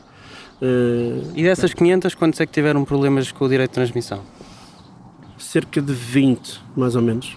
De resto, não, não... outras é as escalas de trabalho, as férias. eh, Nesta situação da IP ou na situação. eh, em que situação? Global. Situação global do Várias? setor. Sim, sim, sim, sim, sim. Gostávamos de avançar depois para outro ponto, mas eu quero colocar-lhe esta questão mais uma vez. Hum. Que é, agora sim compreendo o impacto que aquela cláusula teve no setor. correto? Sim. Pronto. Sabe os casos de centenas de pessoas que isto impactou. Se aquele contrato de trabalho nunca tivesse sido assinado, estas pessoas estavam melhores do que estavam ou não. Seriam melhores ou piores do que a questão? Ou, ou- Estas pessoas que neste momento Do estão no ponto de vista desemprego, da sua situação laboral. neste não é? momento Da estão no desemprego, que um não conseguem trabalho. pagar renda, que não conseguem pagar comida para meter na mesa para os filhos. Estas pessoas estavam melhores se aquele contrato não tivesse sido assinado? poderiam não estar. Poderiam, poderiam, poderiam estar. Oh, oh, oh, não, Rui, está a brincar comigo. coisa. Não, não estou a brincar consigo. Vamos lá ver. Quando, quando nós temos, por exemplo, o, o caso de, de haver empresas que não aceitam a, a transmissão de estabelecimento, as pessoas ficam em que estado? Mas é, foi, no exatamente isso, foi exatamente isso que o contrato coletivo de trabalho que assinou agora- permite. Mas então, e, e- e se fosse sem esse contrato coletivo de trabalho? Ouça, antes disso, durante antes, dezenas de anos, não aconteceu. Mas nós Veja não, sa- mas não sabemos. Sabemos sim. Não, não sabemos. Então dê-nos um caso de que tenha acontecido antes. Como sindicalista, como presidente do sindicato, como presidente do primeiro sindicato só para seguranças privadas em Portugal, qual é que foi o grande caso com 600 trabalhadores, com 700 trabalhadores, antes de 2018, em que não foi aceita a transmissão de estabelecimento e ficaram centenas de pessoas no desemprego? centenas de pessoas no desemprego. Sim. Qual é que foi o caso? Eu acho isso muito estranho estarem centenas de pessoas no desemprego, porque se nó- nós saberíamos disso. Nós estranhamos é que não saibam. Rui, sabe, parece que eh, isto não é nenhum. Já, suponho que percebeu que isto não é nenhum ataque, não é? Nós estamos a tentar perceber o que é que se Vocês passa. estão a fazer perguntas, E é para isso que vocês trabalham. O que, o, que, o que parece estranho para nós é que entre a realidade dos vigilantes, e falámos com mais de 30, ah, de várias zonas do país, de várias empresas, em vários postos diferentes, ah, parece haver ah, um determinado tipo de problemas e depois quando vamos tentar perceber como é que a coisa funciona ao nível de quem representa os trabalhadores, e há três sindicatos neste momento, a coisa parece outra, não é? Parece que a realidade é outra e parece que aqueles problemas em concreto não são vividos da mesma forma ou não são percepcionados da mesma forma. E é um bocado isso que o Rui está aqui a dizer, não é? Nós temos dezenas de pessoas a dizerem que há um problema, fomos à manifestação porque houve um problema ah, e o Rui está aqui a dizer que não, parece que não há problema nenhum, não é estranho isso? É, e eu explico-lhe porquê. É o medo do sindicalismo. Nós hoje, eu, tenho, eu, tenho- eu recebo N mails ou N telefonemas de gente que pede orientação, mas depois não se inscreve e não quer que o sindicato atue. Mas a questão aqui, Ou não, temos a casos questão aqui de- não são, a questão aqui não são associados, Rui. A questão aqui é, você olha para o setor como um Mas, todo. ó, Nuno, quando, respondendo- quando, respondendo assina, quando assina um contrato coletivo de trabalho, sabe muito bem que não está só a impactar os associados do sindicato. Não, porque ele, ele, na realidade nem tem portaria de Eu sei extensão. que não houve uma portaria de extensão, porque, e houve a oposição da AES a haver uma Sim, portaria de extensão. Mas quando vai assinar um contrato coletivo de trabalho, está a jogar com o setor todo, além de quando está a envolver a AES. Sim. Tem noção disso. Pronto. O que, me, o, que, o que me causa estranheza é que neste momento, depois de ter assinado, e admitindo, e admitiu aqui, que não compreendeu totalmente aquela cláusula Exatamente. e não se percebeu do impacto que aquilo ia ter. Hoje não assinaria. Hoje, não hoje já assinaria. não assinaria. Não. O que eu lhe estou a perguntar é se reconhece que aquele contrato foi danoso para os vigilantes. Não assumo essa. essa deixa eu ver se eu consigo dizer-lhe isto sem. sem hum, percebo a consequência que está a existir, certo? Ah, mas não fazia ideia que chegaria a este ponto. Mas, porque então parece lógico achar que acha que é pior porque disse aqui que não voltaria a assinar, senão Não, não voltaria assinaria. a assinar. Ok. Não então voltaria é a porque as assinar. coisas estão piores. Percebo é algumas consequências. Agora, se me vão perguntar se a gente tem conhecimento, não, porque as pessoas não vêm ter connosco. Aí é que está. Muito bem. Certo. Passamos então ao próximo ponto. Fiquei claro ou querem. Não, não, não. Ficou, claro. ficou claro. Pronto. Quem é que paga as contas do sindicato? E que contas é que existem? Coisa, quanto, quanto dinheiro é que usualmente é movimentado mensalmente, anualmente pela ASP? Quem é que paga as contas? Os associados, as cotas dos associados? Tem 500 associados. Sim, à volta disso. Qual é a cota do sindicato? É 1% do valor base do salário. Cerca de 7,90€. 7 euros e agora 7,29 e, ou 7,69. Ou seja, 7, vamos Recebem é cerca de 3.600 euros por mês. Não chega a isso porque há aqueles que não pagam, há aqueles que não têm a inscrição completa. Na prática, quanto dinheiro é que entra por mês na ASP? À volta de 1.200 euros? Sim, e quando um terço dos associados é que pagam cotas? porque uns, uns cancelam os débitos, outros é como eu estava a explicar há bocado. Então, na verdade, pedem- tem 150 associados. Não, tenho lá os 500 porque a qualquer momento o associado pode, pode reativar a sua inscrição e continuar a, a, a ser sócio. Paga, paga a sua cota. Sócios acabou. pagantes são quantos então? À volta de 200 e qualquer coisa. E, e, qual- e que, que- que custos é que usualmente tem o ASP todos os meses? A renda, Que é quanto? 25 euros por mês no escritório. Se bem que não tem escritório em Lisboa. Temos no Seixal. Paga 25 euros para um escritório no Seixal. Tem um espaço partilhado, não? É, é, é um espaço partilhado. Uh, 100 euros por mês do, do contabilidade, uh, depois os programas de faturação, mais a cloud. Por ano. Uh, programa de faturação à volta de 200 euros o ano. Por ano. Uh, sim, mais ou menos. E temos a cloud que são 69 euros por ano. E apoio judicial, acredito. O apoio judicial é à medida. Ou seja, temos os advogados na mesma, mas é consoante Tem mais cada. ou menos mil euros para gastar por mês e isto chega para os advogados todos que querem. Uh, não, temos uh, acordos feitos uh, regional, regionalmente com os advogados e depois, à medida que é preciso meter um, um processo, pagamos ao advogado uma avença que está, que está acordada Tem com dinheiro eles. para aguentar todos os processos que entram no sindicato? Sim, e aliás estamos, estamos aforrados para isso mesmo. Quanto dinheiro é que tem no banco? Porquê é que querem saber quanto dinheiro é que o sindicato tem? Ah, se quiser dizer, não, é- não é Financeira. obrigatório. 3 mil e qualquer coisa euros. E há alguém assalariado no ASP? Não, Já alguma vez houve? Houve. Houve durante Quem é que- 3 meses, foi a Débora. Durante 3 Débora meses. quê? Débora Ferro. E porquê é que deixou de ser? Porque chegamos ao. Primeiro porque eh, eu verifiquei que estava a cometer um erro de Ah, estatu- estatutário. Sim. E então eu repus eh, o dinheiro eh, e automaticamente paguei-lhe a ela tudo o que, o, que, o que se devia. Você pagou do seu bolso a ASP, o que tinha sido é? Para não sofrer Pagou-lhe nenhum, ela também o... Sim. Para não sofrer nenhuma, nenhum problema estatutário, de destituição. Mas qual é que era o erro? É que não havia salários na, na, na ASP. No estatuto está dito que não há remunerações. Ah, porque ela faz parte da... da Fazia na de- altura. Ela, ela demitiu-se em, em fins de janeiro. Porquê? porque não concordava com, com, com a organização da direção. O que, é- que é que isso quer dizer? As as- basicamente, pronto, isto é do foro interno do sindicato, mas ela não concordava com, com, com, com as maneiras como se estava a trabalhar na direção. Eh, Entendia que havia outras pessoas que deviam trabalhar e não estavam a trabalhar, por aí. Pessoas que faziam parte da ASP. Sim, já íamos aí e acabámos aqui o financiamento. Ah, em questões muito diretas, José Morgado Ribeiro alguma vez transferiu dinheiro para a, S- para a ASP? Se, se um dia houver isso, digam-me, porque eu nunca vi. Estou a perguntar-lhe. Se um dia houver isso, se conseguirem mostrar-me isso, garanto-vos que não. Que é sobre isso eu sempre consegui dormir descansado e continuarei a dormir descansado. A ESIRF, as Deixa-me empresas... só dizer uma coisa.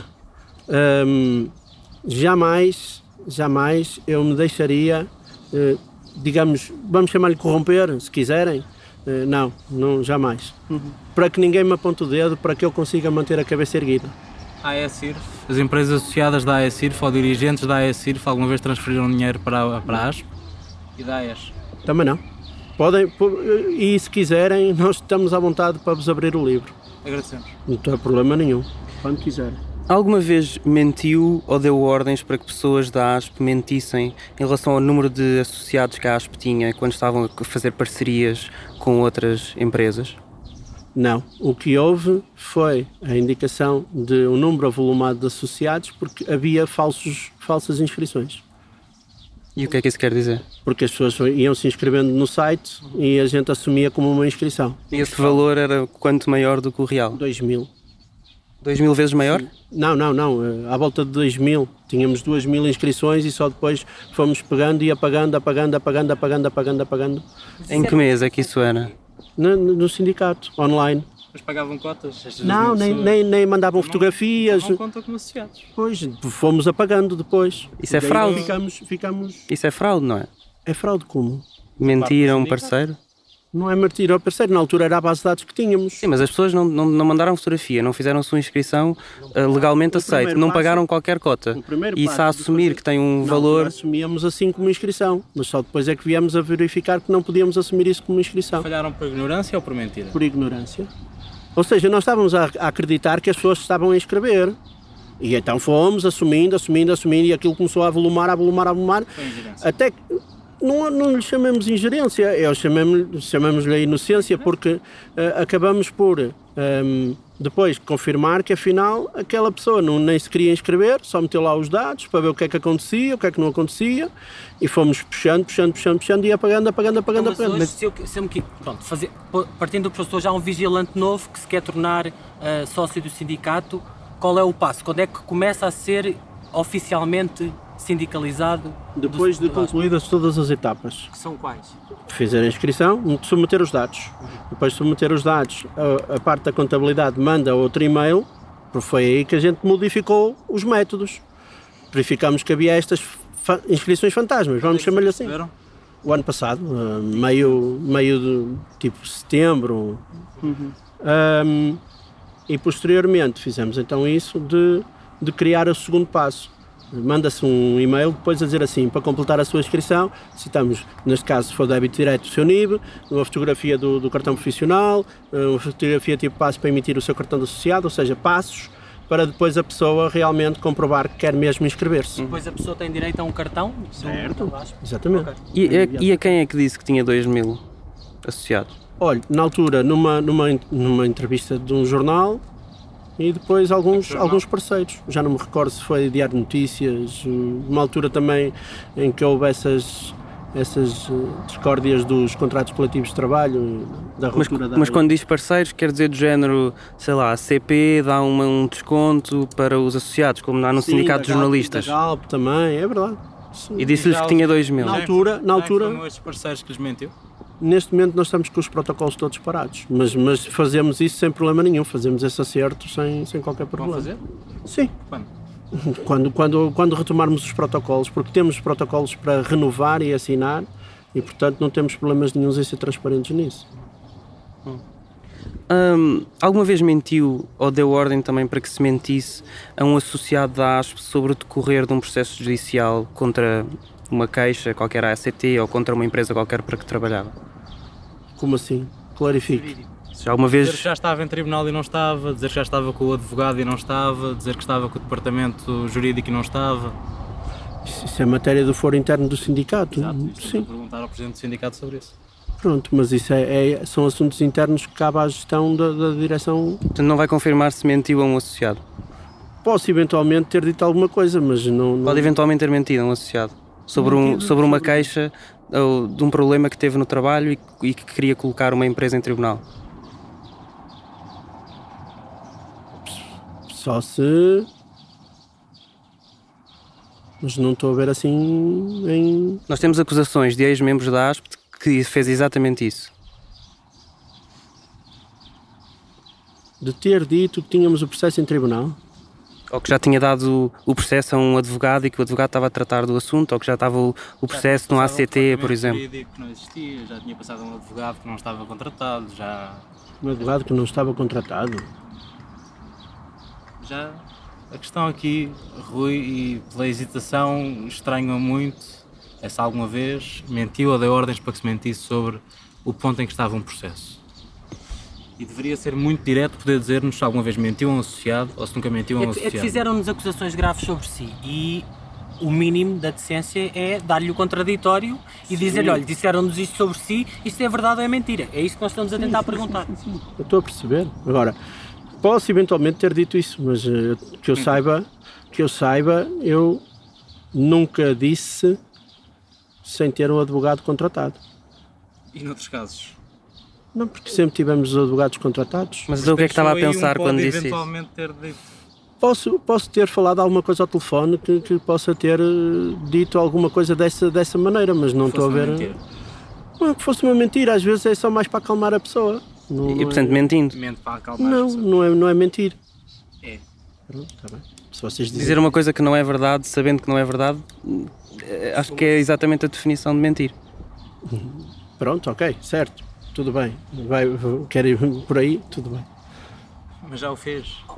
Que eu me Oh, recordo, Rui, isto assim, não é. Isto não é um. Isto não é um não, estamos, não estamos a levantar aqui um- uma loucura. Se está, alguma vez esteve a falar com um associado e disse uma coisa para o acalmar, sabendo que não correspondia à verdade. O que é isto? Hum, não, às vezes é preciso. Ah, ah, Os, os associados às vezes pensam que as coisas são muito, muito céleres e as coisas não são assim tão céleres quanto, quanto, quanto se julga. Que eu tenha dito a um associado é isso que eu estou a tentar perceber se realmente isso nessa, nessa circunstância. Tá? Percebe o que eu quero dizer?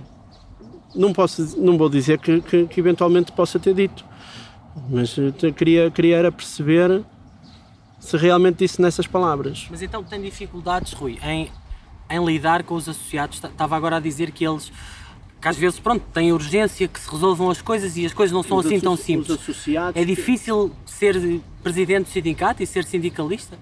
não não é difícil agora eh, às vezes as pessoas querem é que a gente eh, quando se acorda de manhã as coisas já estejam resolvidas e as coisas não são assim tão tão tão fáceis E Então posso exigem- calar, se calhar disse-lhes uma coisa que não era verdade naquele momento.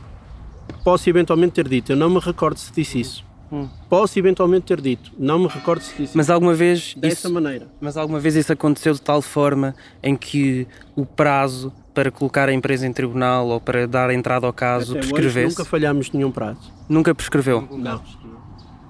Quantos, quantos processos em tribunal de trabalhadores e de associados vossos é que vocês já acompanharam, já seguiram? Quatro. Quatro, não foram, Sim. Não foram muitos. Não. Eh, queixas no ACT que já vamos para aí com oito ou dez.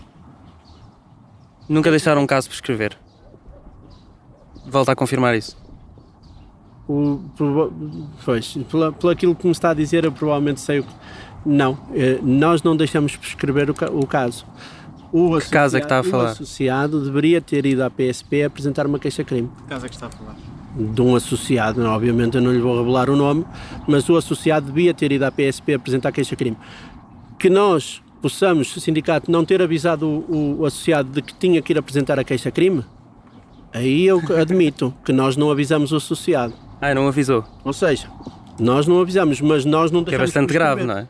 Não, não é grave.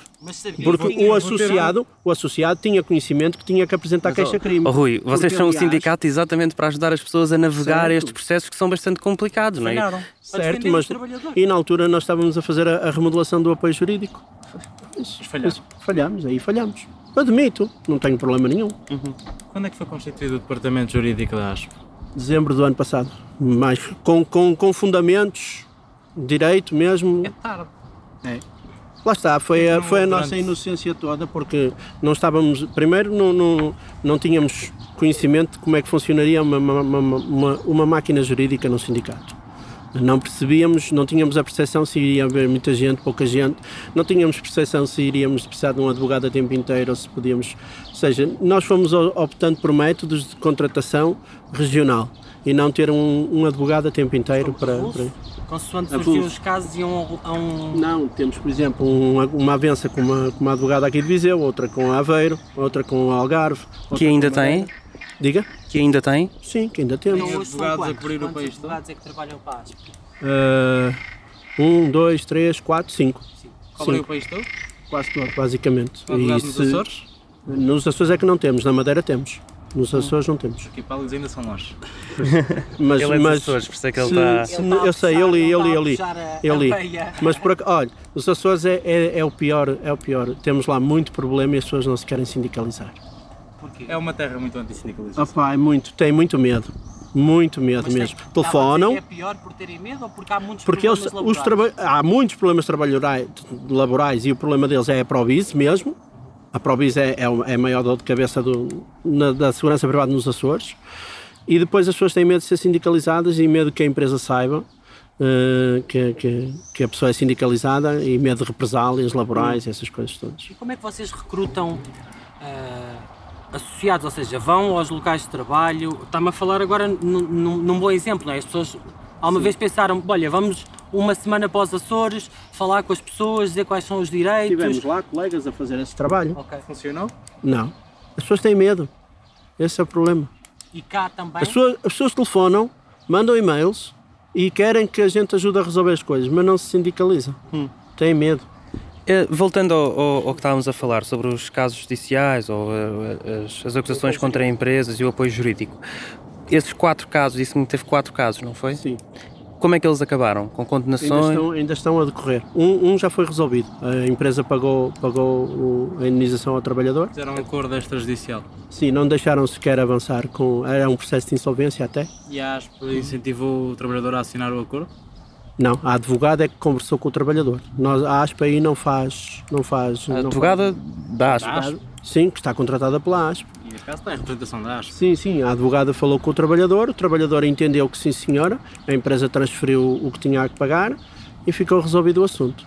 Eh, Transferiu o que tinha a pagar ou transferiu um bocadinho menos? Geralmente não, não, não, não, não, acho que até deu uns euros a mais, salvo erro, pelo, pelo valor que estava. Vocês têm, ah, como sindicato, algum tipo de, de postura para os casos em tribunal? Ou seja, privilegiam acordos porque é mais Não, fácil? não, não, acham que têm que ir até ao Nós fim? nós pomos a decisão na mão do trabalhador. O trabalhador se me diz assim, olha, isto é para ir ao tribunal até ao último cêntimo. Eu digo à advogada, é para ir ao tribunal até ao último cêntimo. O trabalhador, por exemplo, nós tínhamos um caso que íamos levar a tribunal de 12 mil euros. Mas o, o- mas, ao trabalhador. já com as penalizações e, com- e o trabalhador chegou lá o supervisor com 1.700 euros de um cheque e o homem assinou. E eu disse, então você foi assinar um cheque desses e agora assinou uma- um papel em que uma empresa não lhe deve mais nada. E, eh, e ele disse, pá, mas eu tinha que pagar a casa, eu tinha que pagar o carro, eu tinha que pagar as minhas coisas, pá, e olha, acabou-se. Mas sabe que não podemos voltar atrás. Não há... O dinheiro que você viu das contas finais já não volta. Você assinou um recibo de quitação. E ele, ah, não dá para ir... Não, não dá para ir mais para trás. E agora? As pessoas, as pessoas assinam Porque isto nós- assim. Mas nós fazemos questão de dizer isto às pessoas. Mas esta pessoa claramente não percebeu. Mas ela estava aflita de dinheiro. Sim, mas ela não percebeu que assinou um recibo de quitação. Mas, mas ela sabia que, o que estava a assinar, porque sabia. o, o tio dela, o tio dele não assinou, por exemplo, e disse Mas que vai connosco para o tribunal. Mas aquela pessoa não sabia. Sabia, Você- sabia.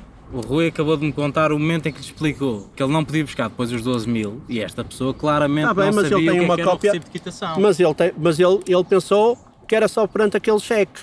O problema é que ele, quando leu, só depois de ter lido aquilo a, fundo, é que percebeu que já não, já não ia buscar mais. Ele pensou, mas ele não sabia o que é que estava a assinar. E agora, dizer isso em tribunal? Não, não, não. A minha questão não é essa. Sim. A minha questão é, a ASP não, não conseguiu explicar-lhe o que é que era um recibo de Consegui. quitação. Mas ele é que não entendeu no dia em que assinou. Então não conseguiram explicar.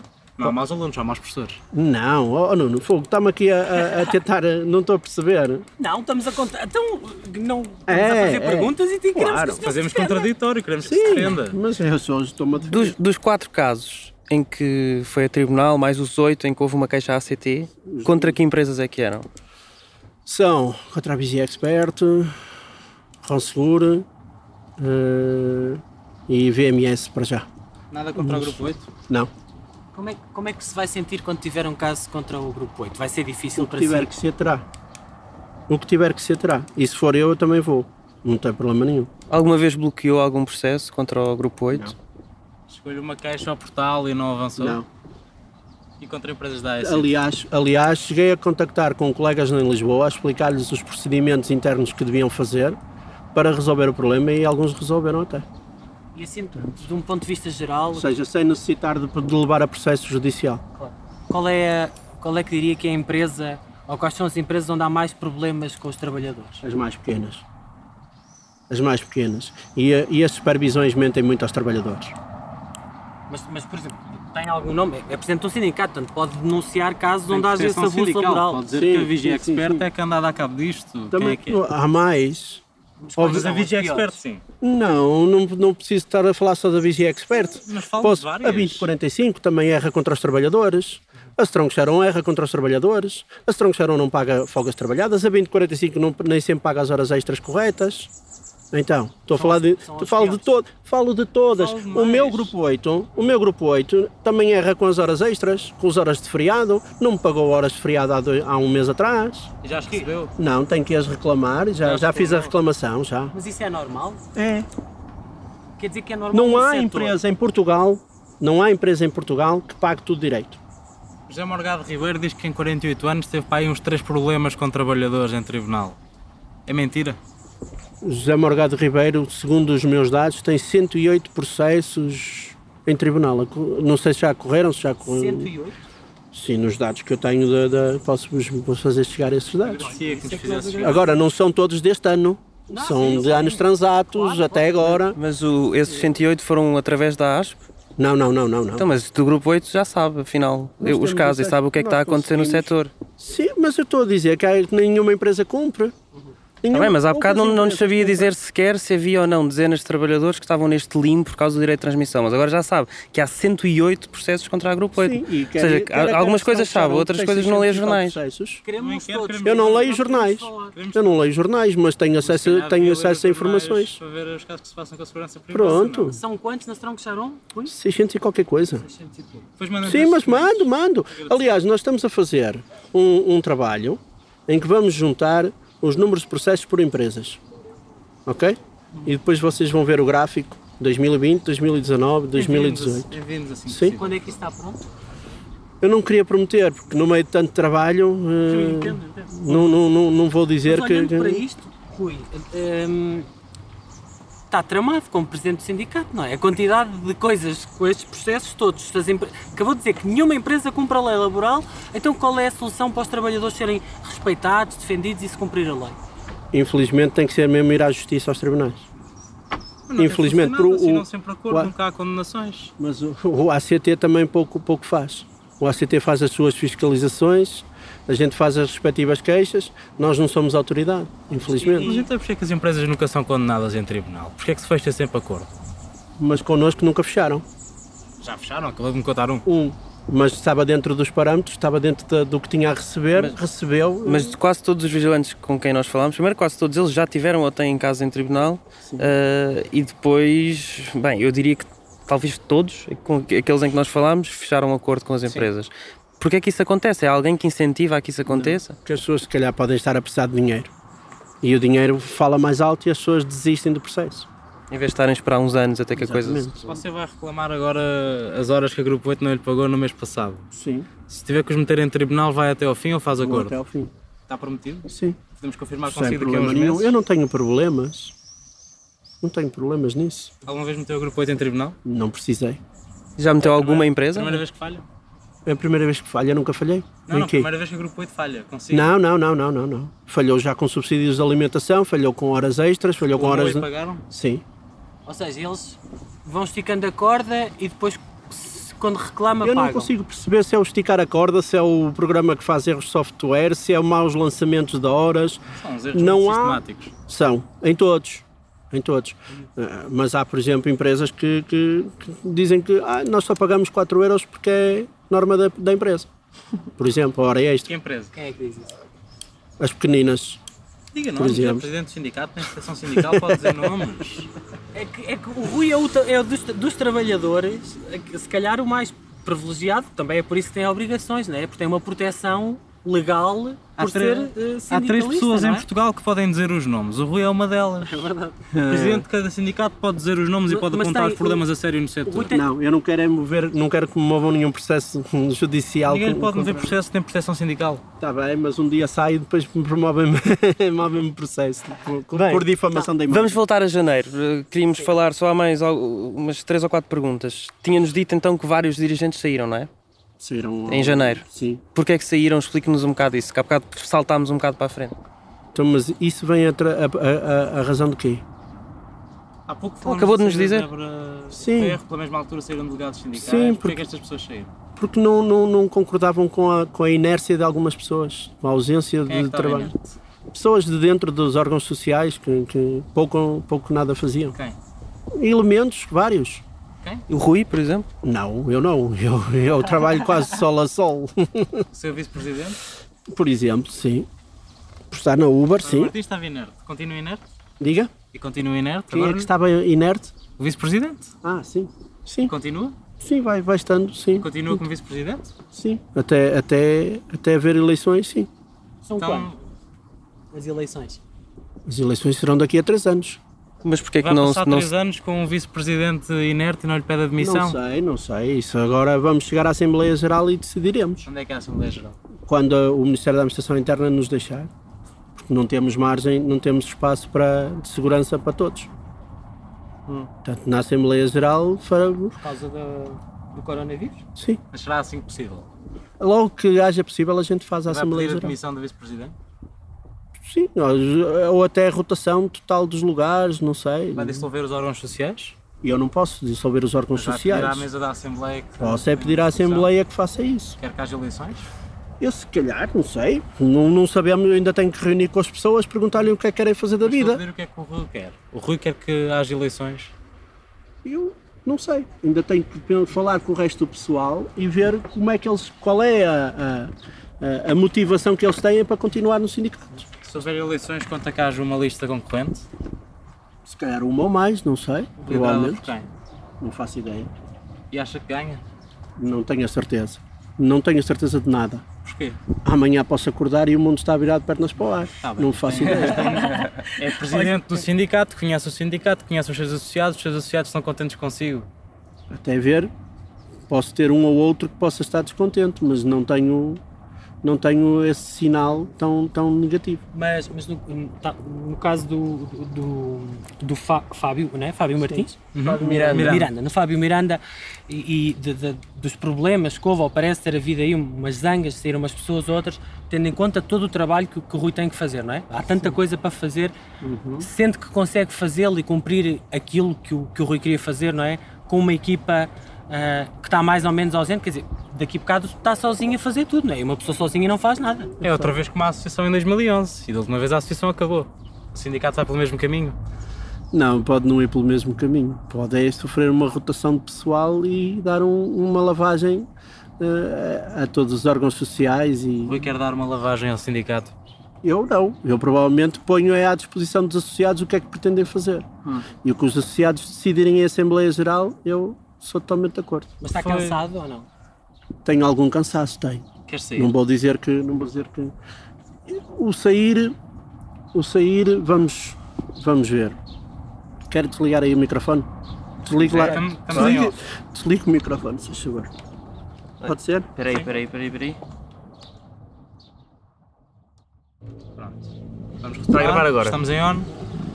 Em janeiro recebe cartas de demissão de delegados sindicais e de membros da direção, correto?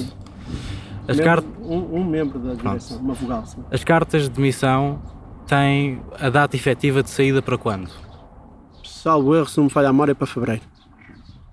E têm efeitos imediatos? Ordena a demissão com efeitos imediatos? Eu ou não- deixa que dure até fevereiro? Eu não ordenei com, com efeitos imediatos. Foi feita uma reunião em que votaram e decidiram que era com efeitos imediatos. Uma reunião dos órgãos sociais. Sim, do, do, do- E porquê é que foi? sim, o Fábio Miranda propôs o- os efeitos imediatos. Mas porquê? Qual era a razão? Não sei, não, não, não, não, não, não foi feita nenhuma argumentação sobre isso. Mas o Rui aceitou? Foi feita uma votação, O Rui votou a favor? basicamente, não, eu abstive-me. Muito bem. É militante do Bloco de Esquerda. Sim, não ativamente agora, sim. Há alguma relação entre o Bloco e a ASP? Não, nunca houve. Como se sente? Aliás, ah, deixe-me dizer-lhe uma coisa. Hum, Até nem faço muitos contactos com o Bloco para não ser hum, contextualizado ou, ou conotado com, com o Bloco. nós entrevistamos Precisamente ah, para ser imparcial politicamente Uhum. e por aí fora. Nós entrevistamos o deputado do Bloco de Esquerda, José Soeiro, que tem estado a lidar com temas ligados à segurança privada. Como é que se sente, como militante do Bloco, como presidente da ASP, quando o José Soeiro classifica a ASP como um sindicato fantasma ao serviço da AECIRF? Não sei. Não, não, como é que eu classifico? Como é que se sente? Ai, como é que eu me sinto? Muito mal. Muito mal, porque a ASP não é nenhum sindicato fantasma. Senão não estaria constituída. Já falou com ele? Já, já alguma vez teve uma reunião com ele? Com o José Soeiro? Já pedimos reuniões, mas até hoje não, não, não foi. Pedimos uma ou duas, salvo erro, não me recordo. Foram aceitos? ou Pedimos a todos. aos partidos? Inclusive à Comissão de Trabalho também foi pedido à Comissão de Algum Trabalho. partido aceitou? eh, quando éramos socioprofissional, o CDS e o PSD queriam falar connosco. Mas depois, por indisponibilidade de agenda, não houve cruzamento de, de dia próprio. Mas o Rui foi à audiência que o Bloco de Esquerda promoveu em relação. duas. E como é que, o que é que aconteceu lá? Às duas audiências. Uma como ainda como socioprofissional e outra como, como sindical. E cruzou-se com o Soeiro nessa audiência? Sim, cruzei-me e aliás altu- no fim da, da sessão pedi, pedi para ver se havia possibilidade de reunir e ele disse que depois do Orçamento de Estado que, que- que poderíamos fazer essa reunião. Depois nunca se efetivou a reunião. Não, e depois veio o Covid. É Não, ia perguntar se é difícil eh, para si, para o sindicato, terem essa, esse trabalho de, de lobby, de reunião com, com os representantes políticos. Eu vou, como é que chama? Desculpa. Pedro. Ah, eu vou-lhe dizer que eu não gosto muito disso, por causa destas conotações. Porque depois, se vamos ao CDS e o CDS, sim senhora, vocês têm razão, então afinal estamos metidos com o CDS. Se vamos com o PCP, afinal vocês estão metidos com o PCP. Ah, isso eh, já são eles a dar-vos tachos e eu não gosto dessa conotação. Oh, Rui, mas tá- é presidente do sindicato, está tramado, não tem pode que- estar bem com Deus nem, to- nem Eu bem com o sei. diabo ao mesmo Tem tempo. que ir a todos, eu sei. Obviamente que eu vou a todos, não, não nego nenhum. Mesmo que se estiver aqui a falar com o Chega, mas se estiver aqui a falar com o Chega também vou. Ou com o Partido Li- Liberal, Iniciativa Liberal. Iniciativa Liberal também vou. Não, não, não, não tenho. Agora, não faço é tendências. Ok? Isso. Para terminarmos, penso eu, é funcionário do Grupo 8, José Soeiro classifica o Grupo 8 como pertencente a uma máfia centrada na AESIRF. Sente-se bem é uma empresa que pode ser classificada nestes termos? Eu há 12 anos que trabalho no Grupo 8. Uh, tenho cabeça para pensar se existe uma máfia ou não, ou tenho percepção para, para perceber se existe uma máfia ou não. Um, não, vi, não vi até agora nenhuma máfia da segurança privada nesse, nessas, nesses termos. Ok? Mas se assim, se assim for, se assim for, então vamos ter que conotar algumas empresas da AES da mesma maneira. Quais? A ProSeguro, Securitas e a E-Seguro. E se calhar a Strong Sharon também. Se vamos bater numa, então vamos bater nas outras também. Se vamos conotar uma, teremos que conotar as outras também. Principalmente as grandes. Se uma faz, as outras fazem também. Porque basta estudarem o mercado, basta estudarem as contratações e veem automaticamente o que é que, o que, é que, o que, é que isso. Isso é uma questão de observação. Se vocês repararem, toda, todas elas têm uma linha eh, muito, muito parecida. E o, o deputado José Soares também disse, isso não sei se, se viu, porque deve ter visto a, audiência em que ele teve com, com o José Morgado Ribeiro, em que ele chamou cowboy. Também acha que o José Morgado é um cowboy que está acima da lei? Ninguém está acima da lei. O que acha que está em cima da lei? Se age acima da lei. Hum, como se estivesse. Como se estivesse. Pois, não, não, não, não tenho essa. Não tenho essa percepção, porque eu, eu tentei perceber em que é que ele se baseava para, para as respostas que lhe foram colocadas. Hum, dizer que ele é um cowboy acima da lei não me parece. E lá está, voltamos ao mesmo da, da questão anterior. Se assim é, então o dono da ProSeguro, o dono da Securitas, o dono da, da E-Seguro também será um cowboy. Nós estamos a citar as Soares só porque foi a pessoa nessa audiência, e é pública, não é? Que, e é deputado, se manifestou mais veementemente contra alguns abusos e contra a forma como algumas práticas existem no, no setor. E é por isso que estamos a, a citá-lo. Porque Mas a segurança privada é gerida por cowboys. Acusações graves, não é? A segurança privada gerida por cowboys? Isso já não sei. Agora, uh, não, não, não me parece que seja gerida por cowboys. É gerida por empresários. É gerida por empresários. Com mania de cowboy? Não, não sei se tem mania de cowboy ou não, porque eu nunca conheci um cowboy a sério, não sei o que é que ele faz. Portanto, tá não, bem, não, não os vou chamar de cowboys porque não sei se realmente são cowboys ou não. Vamos a isto. Estamos. Ok, obrigadíssimo. Obrigado pelo tempo. Este foi um extra da série Exército de Precários. Esta entrevista foi preparada e feita por mim, pelo Ricardo Esteves Ribeiro e pelo Nuno Viegas. O Bernardo Afonso fez a edição de som. Fizeram parte da produção desta série Joana Batista, Maria Almeida, Margarida David Cardoso, Sofia Rocha e Tomás Pinho. A equipa Fumaça conta ainda com Danilo Tomás e Mota Fesh. A série Exército de Precários foi realizada com o apoio de uma bolsa de investigação jornalística atribuída pela Fundação Carlos Gulbenkian em 2018 e outra da Fundação Rosa Luxemburgo já em 2020. Os contratos podem ser consultados em fumaca.pt/sobre. Até já!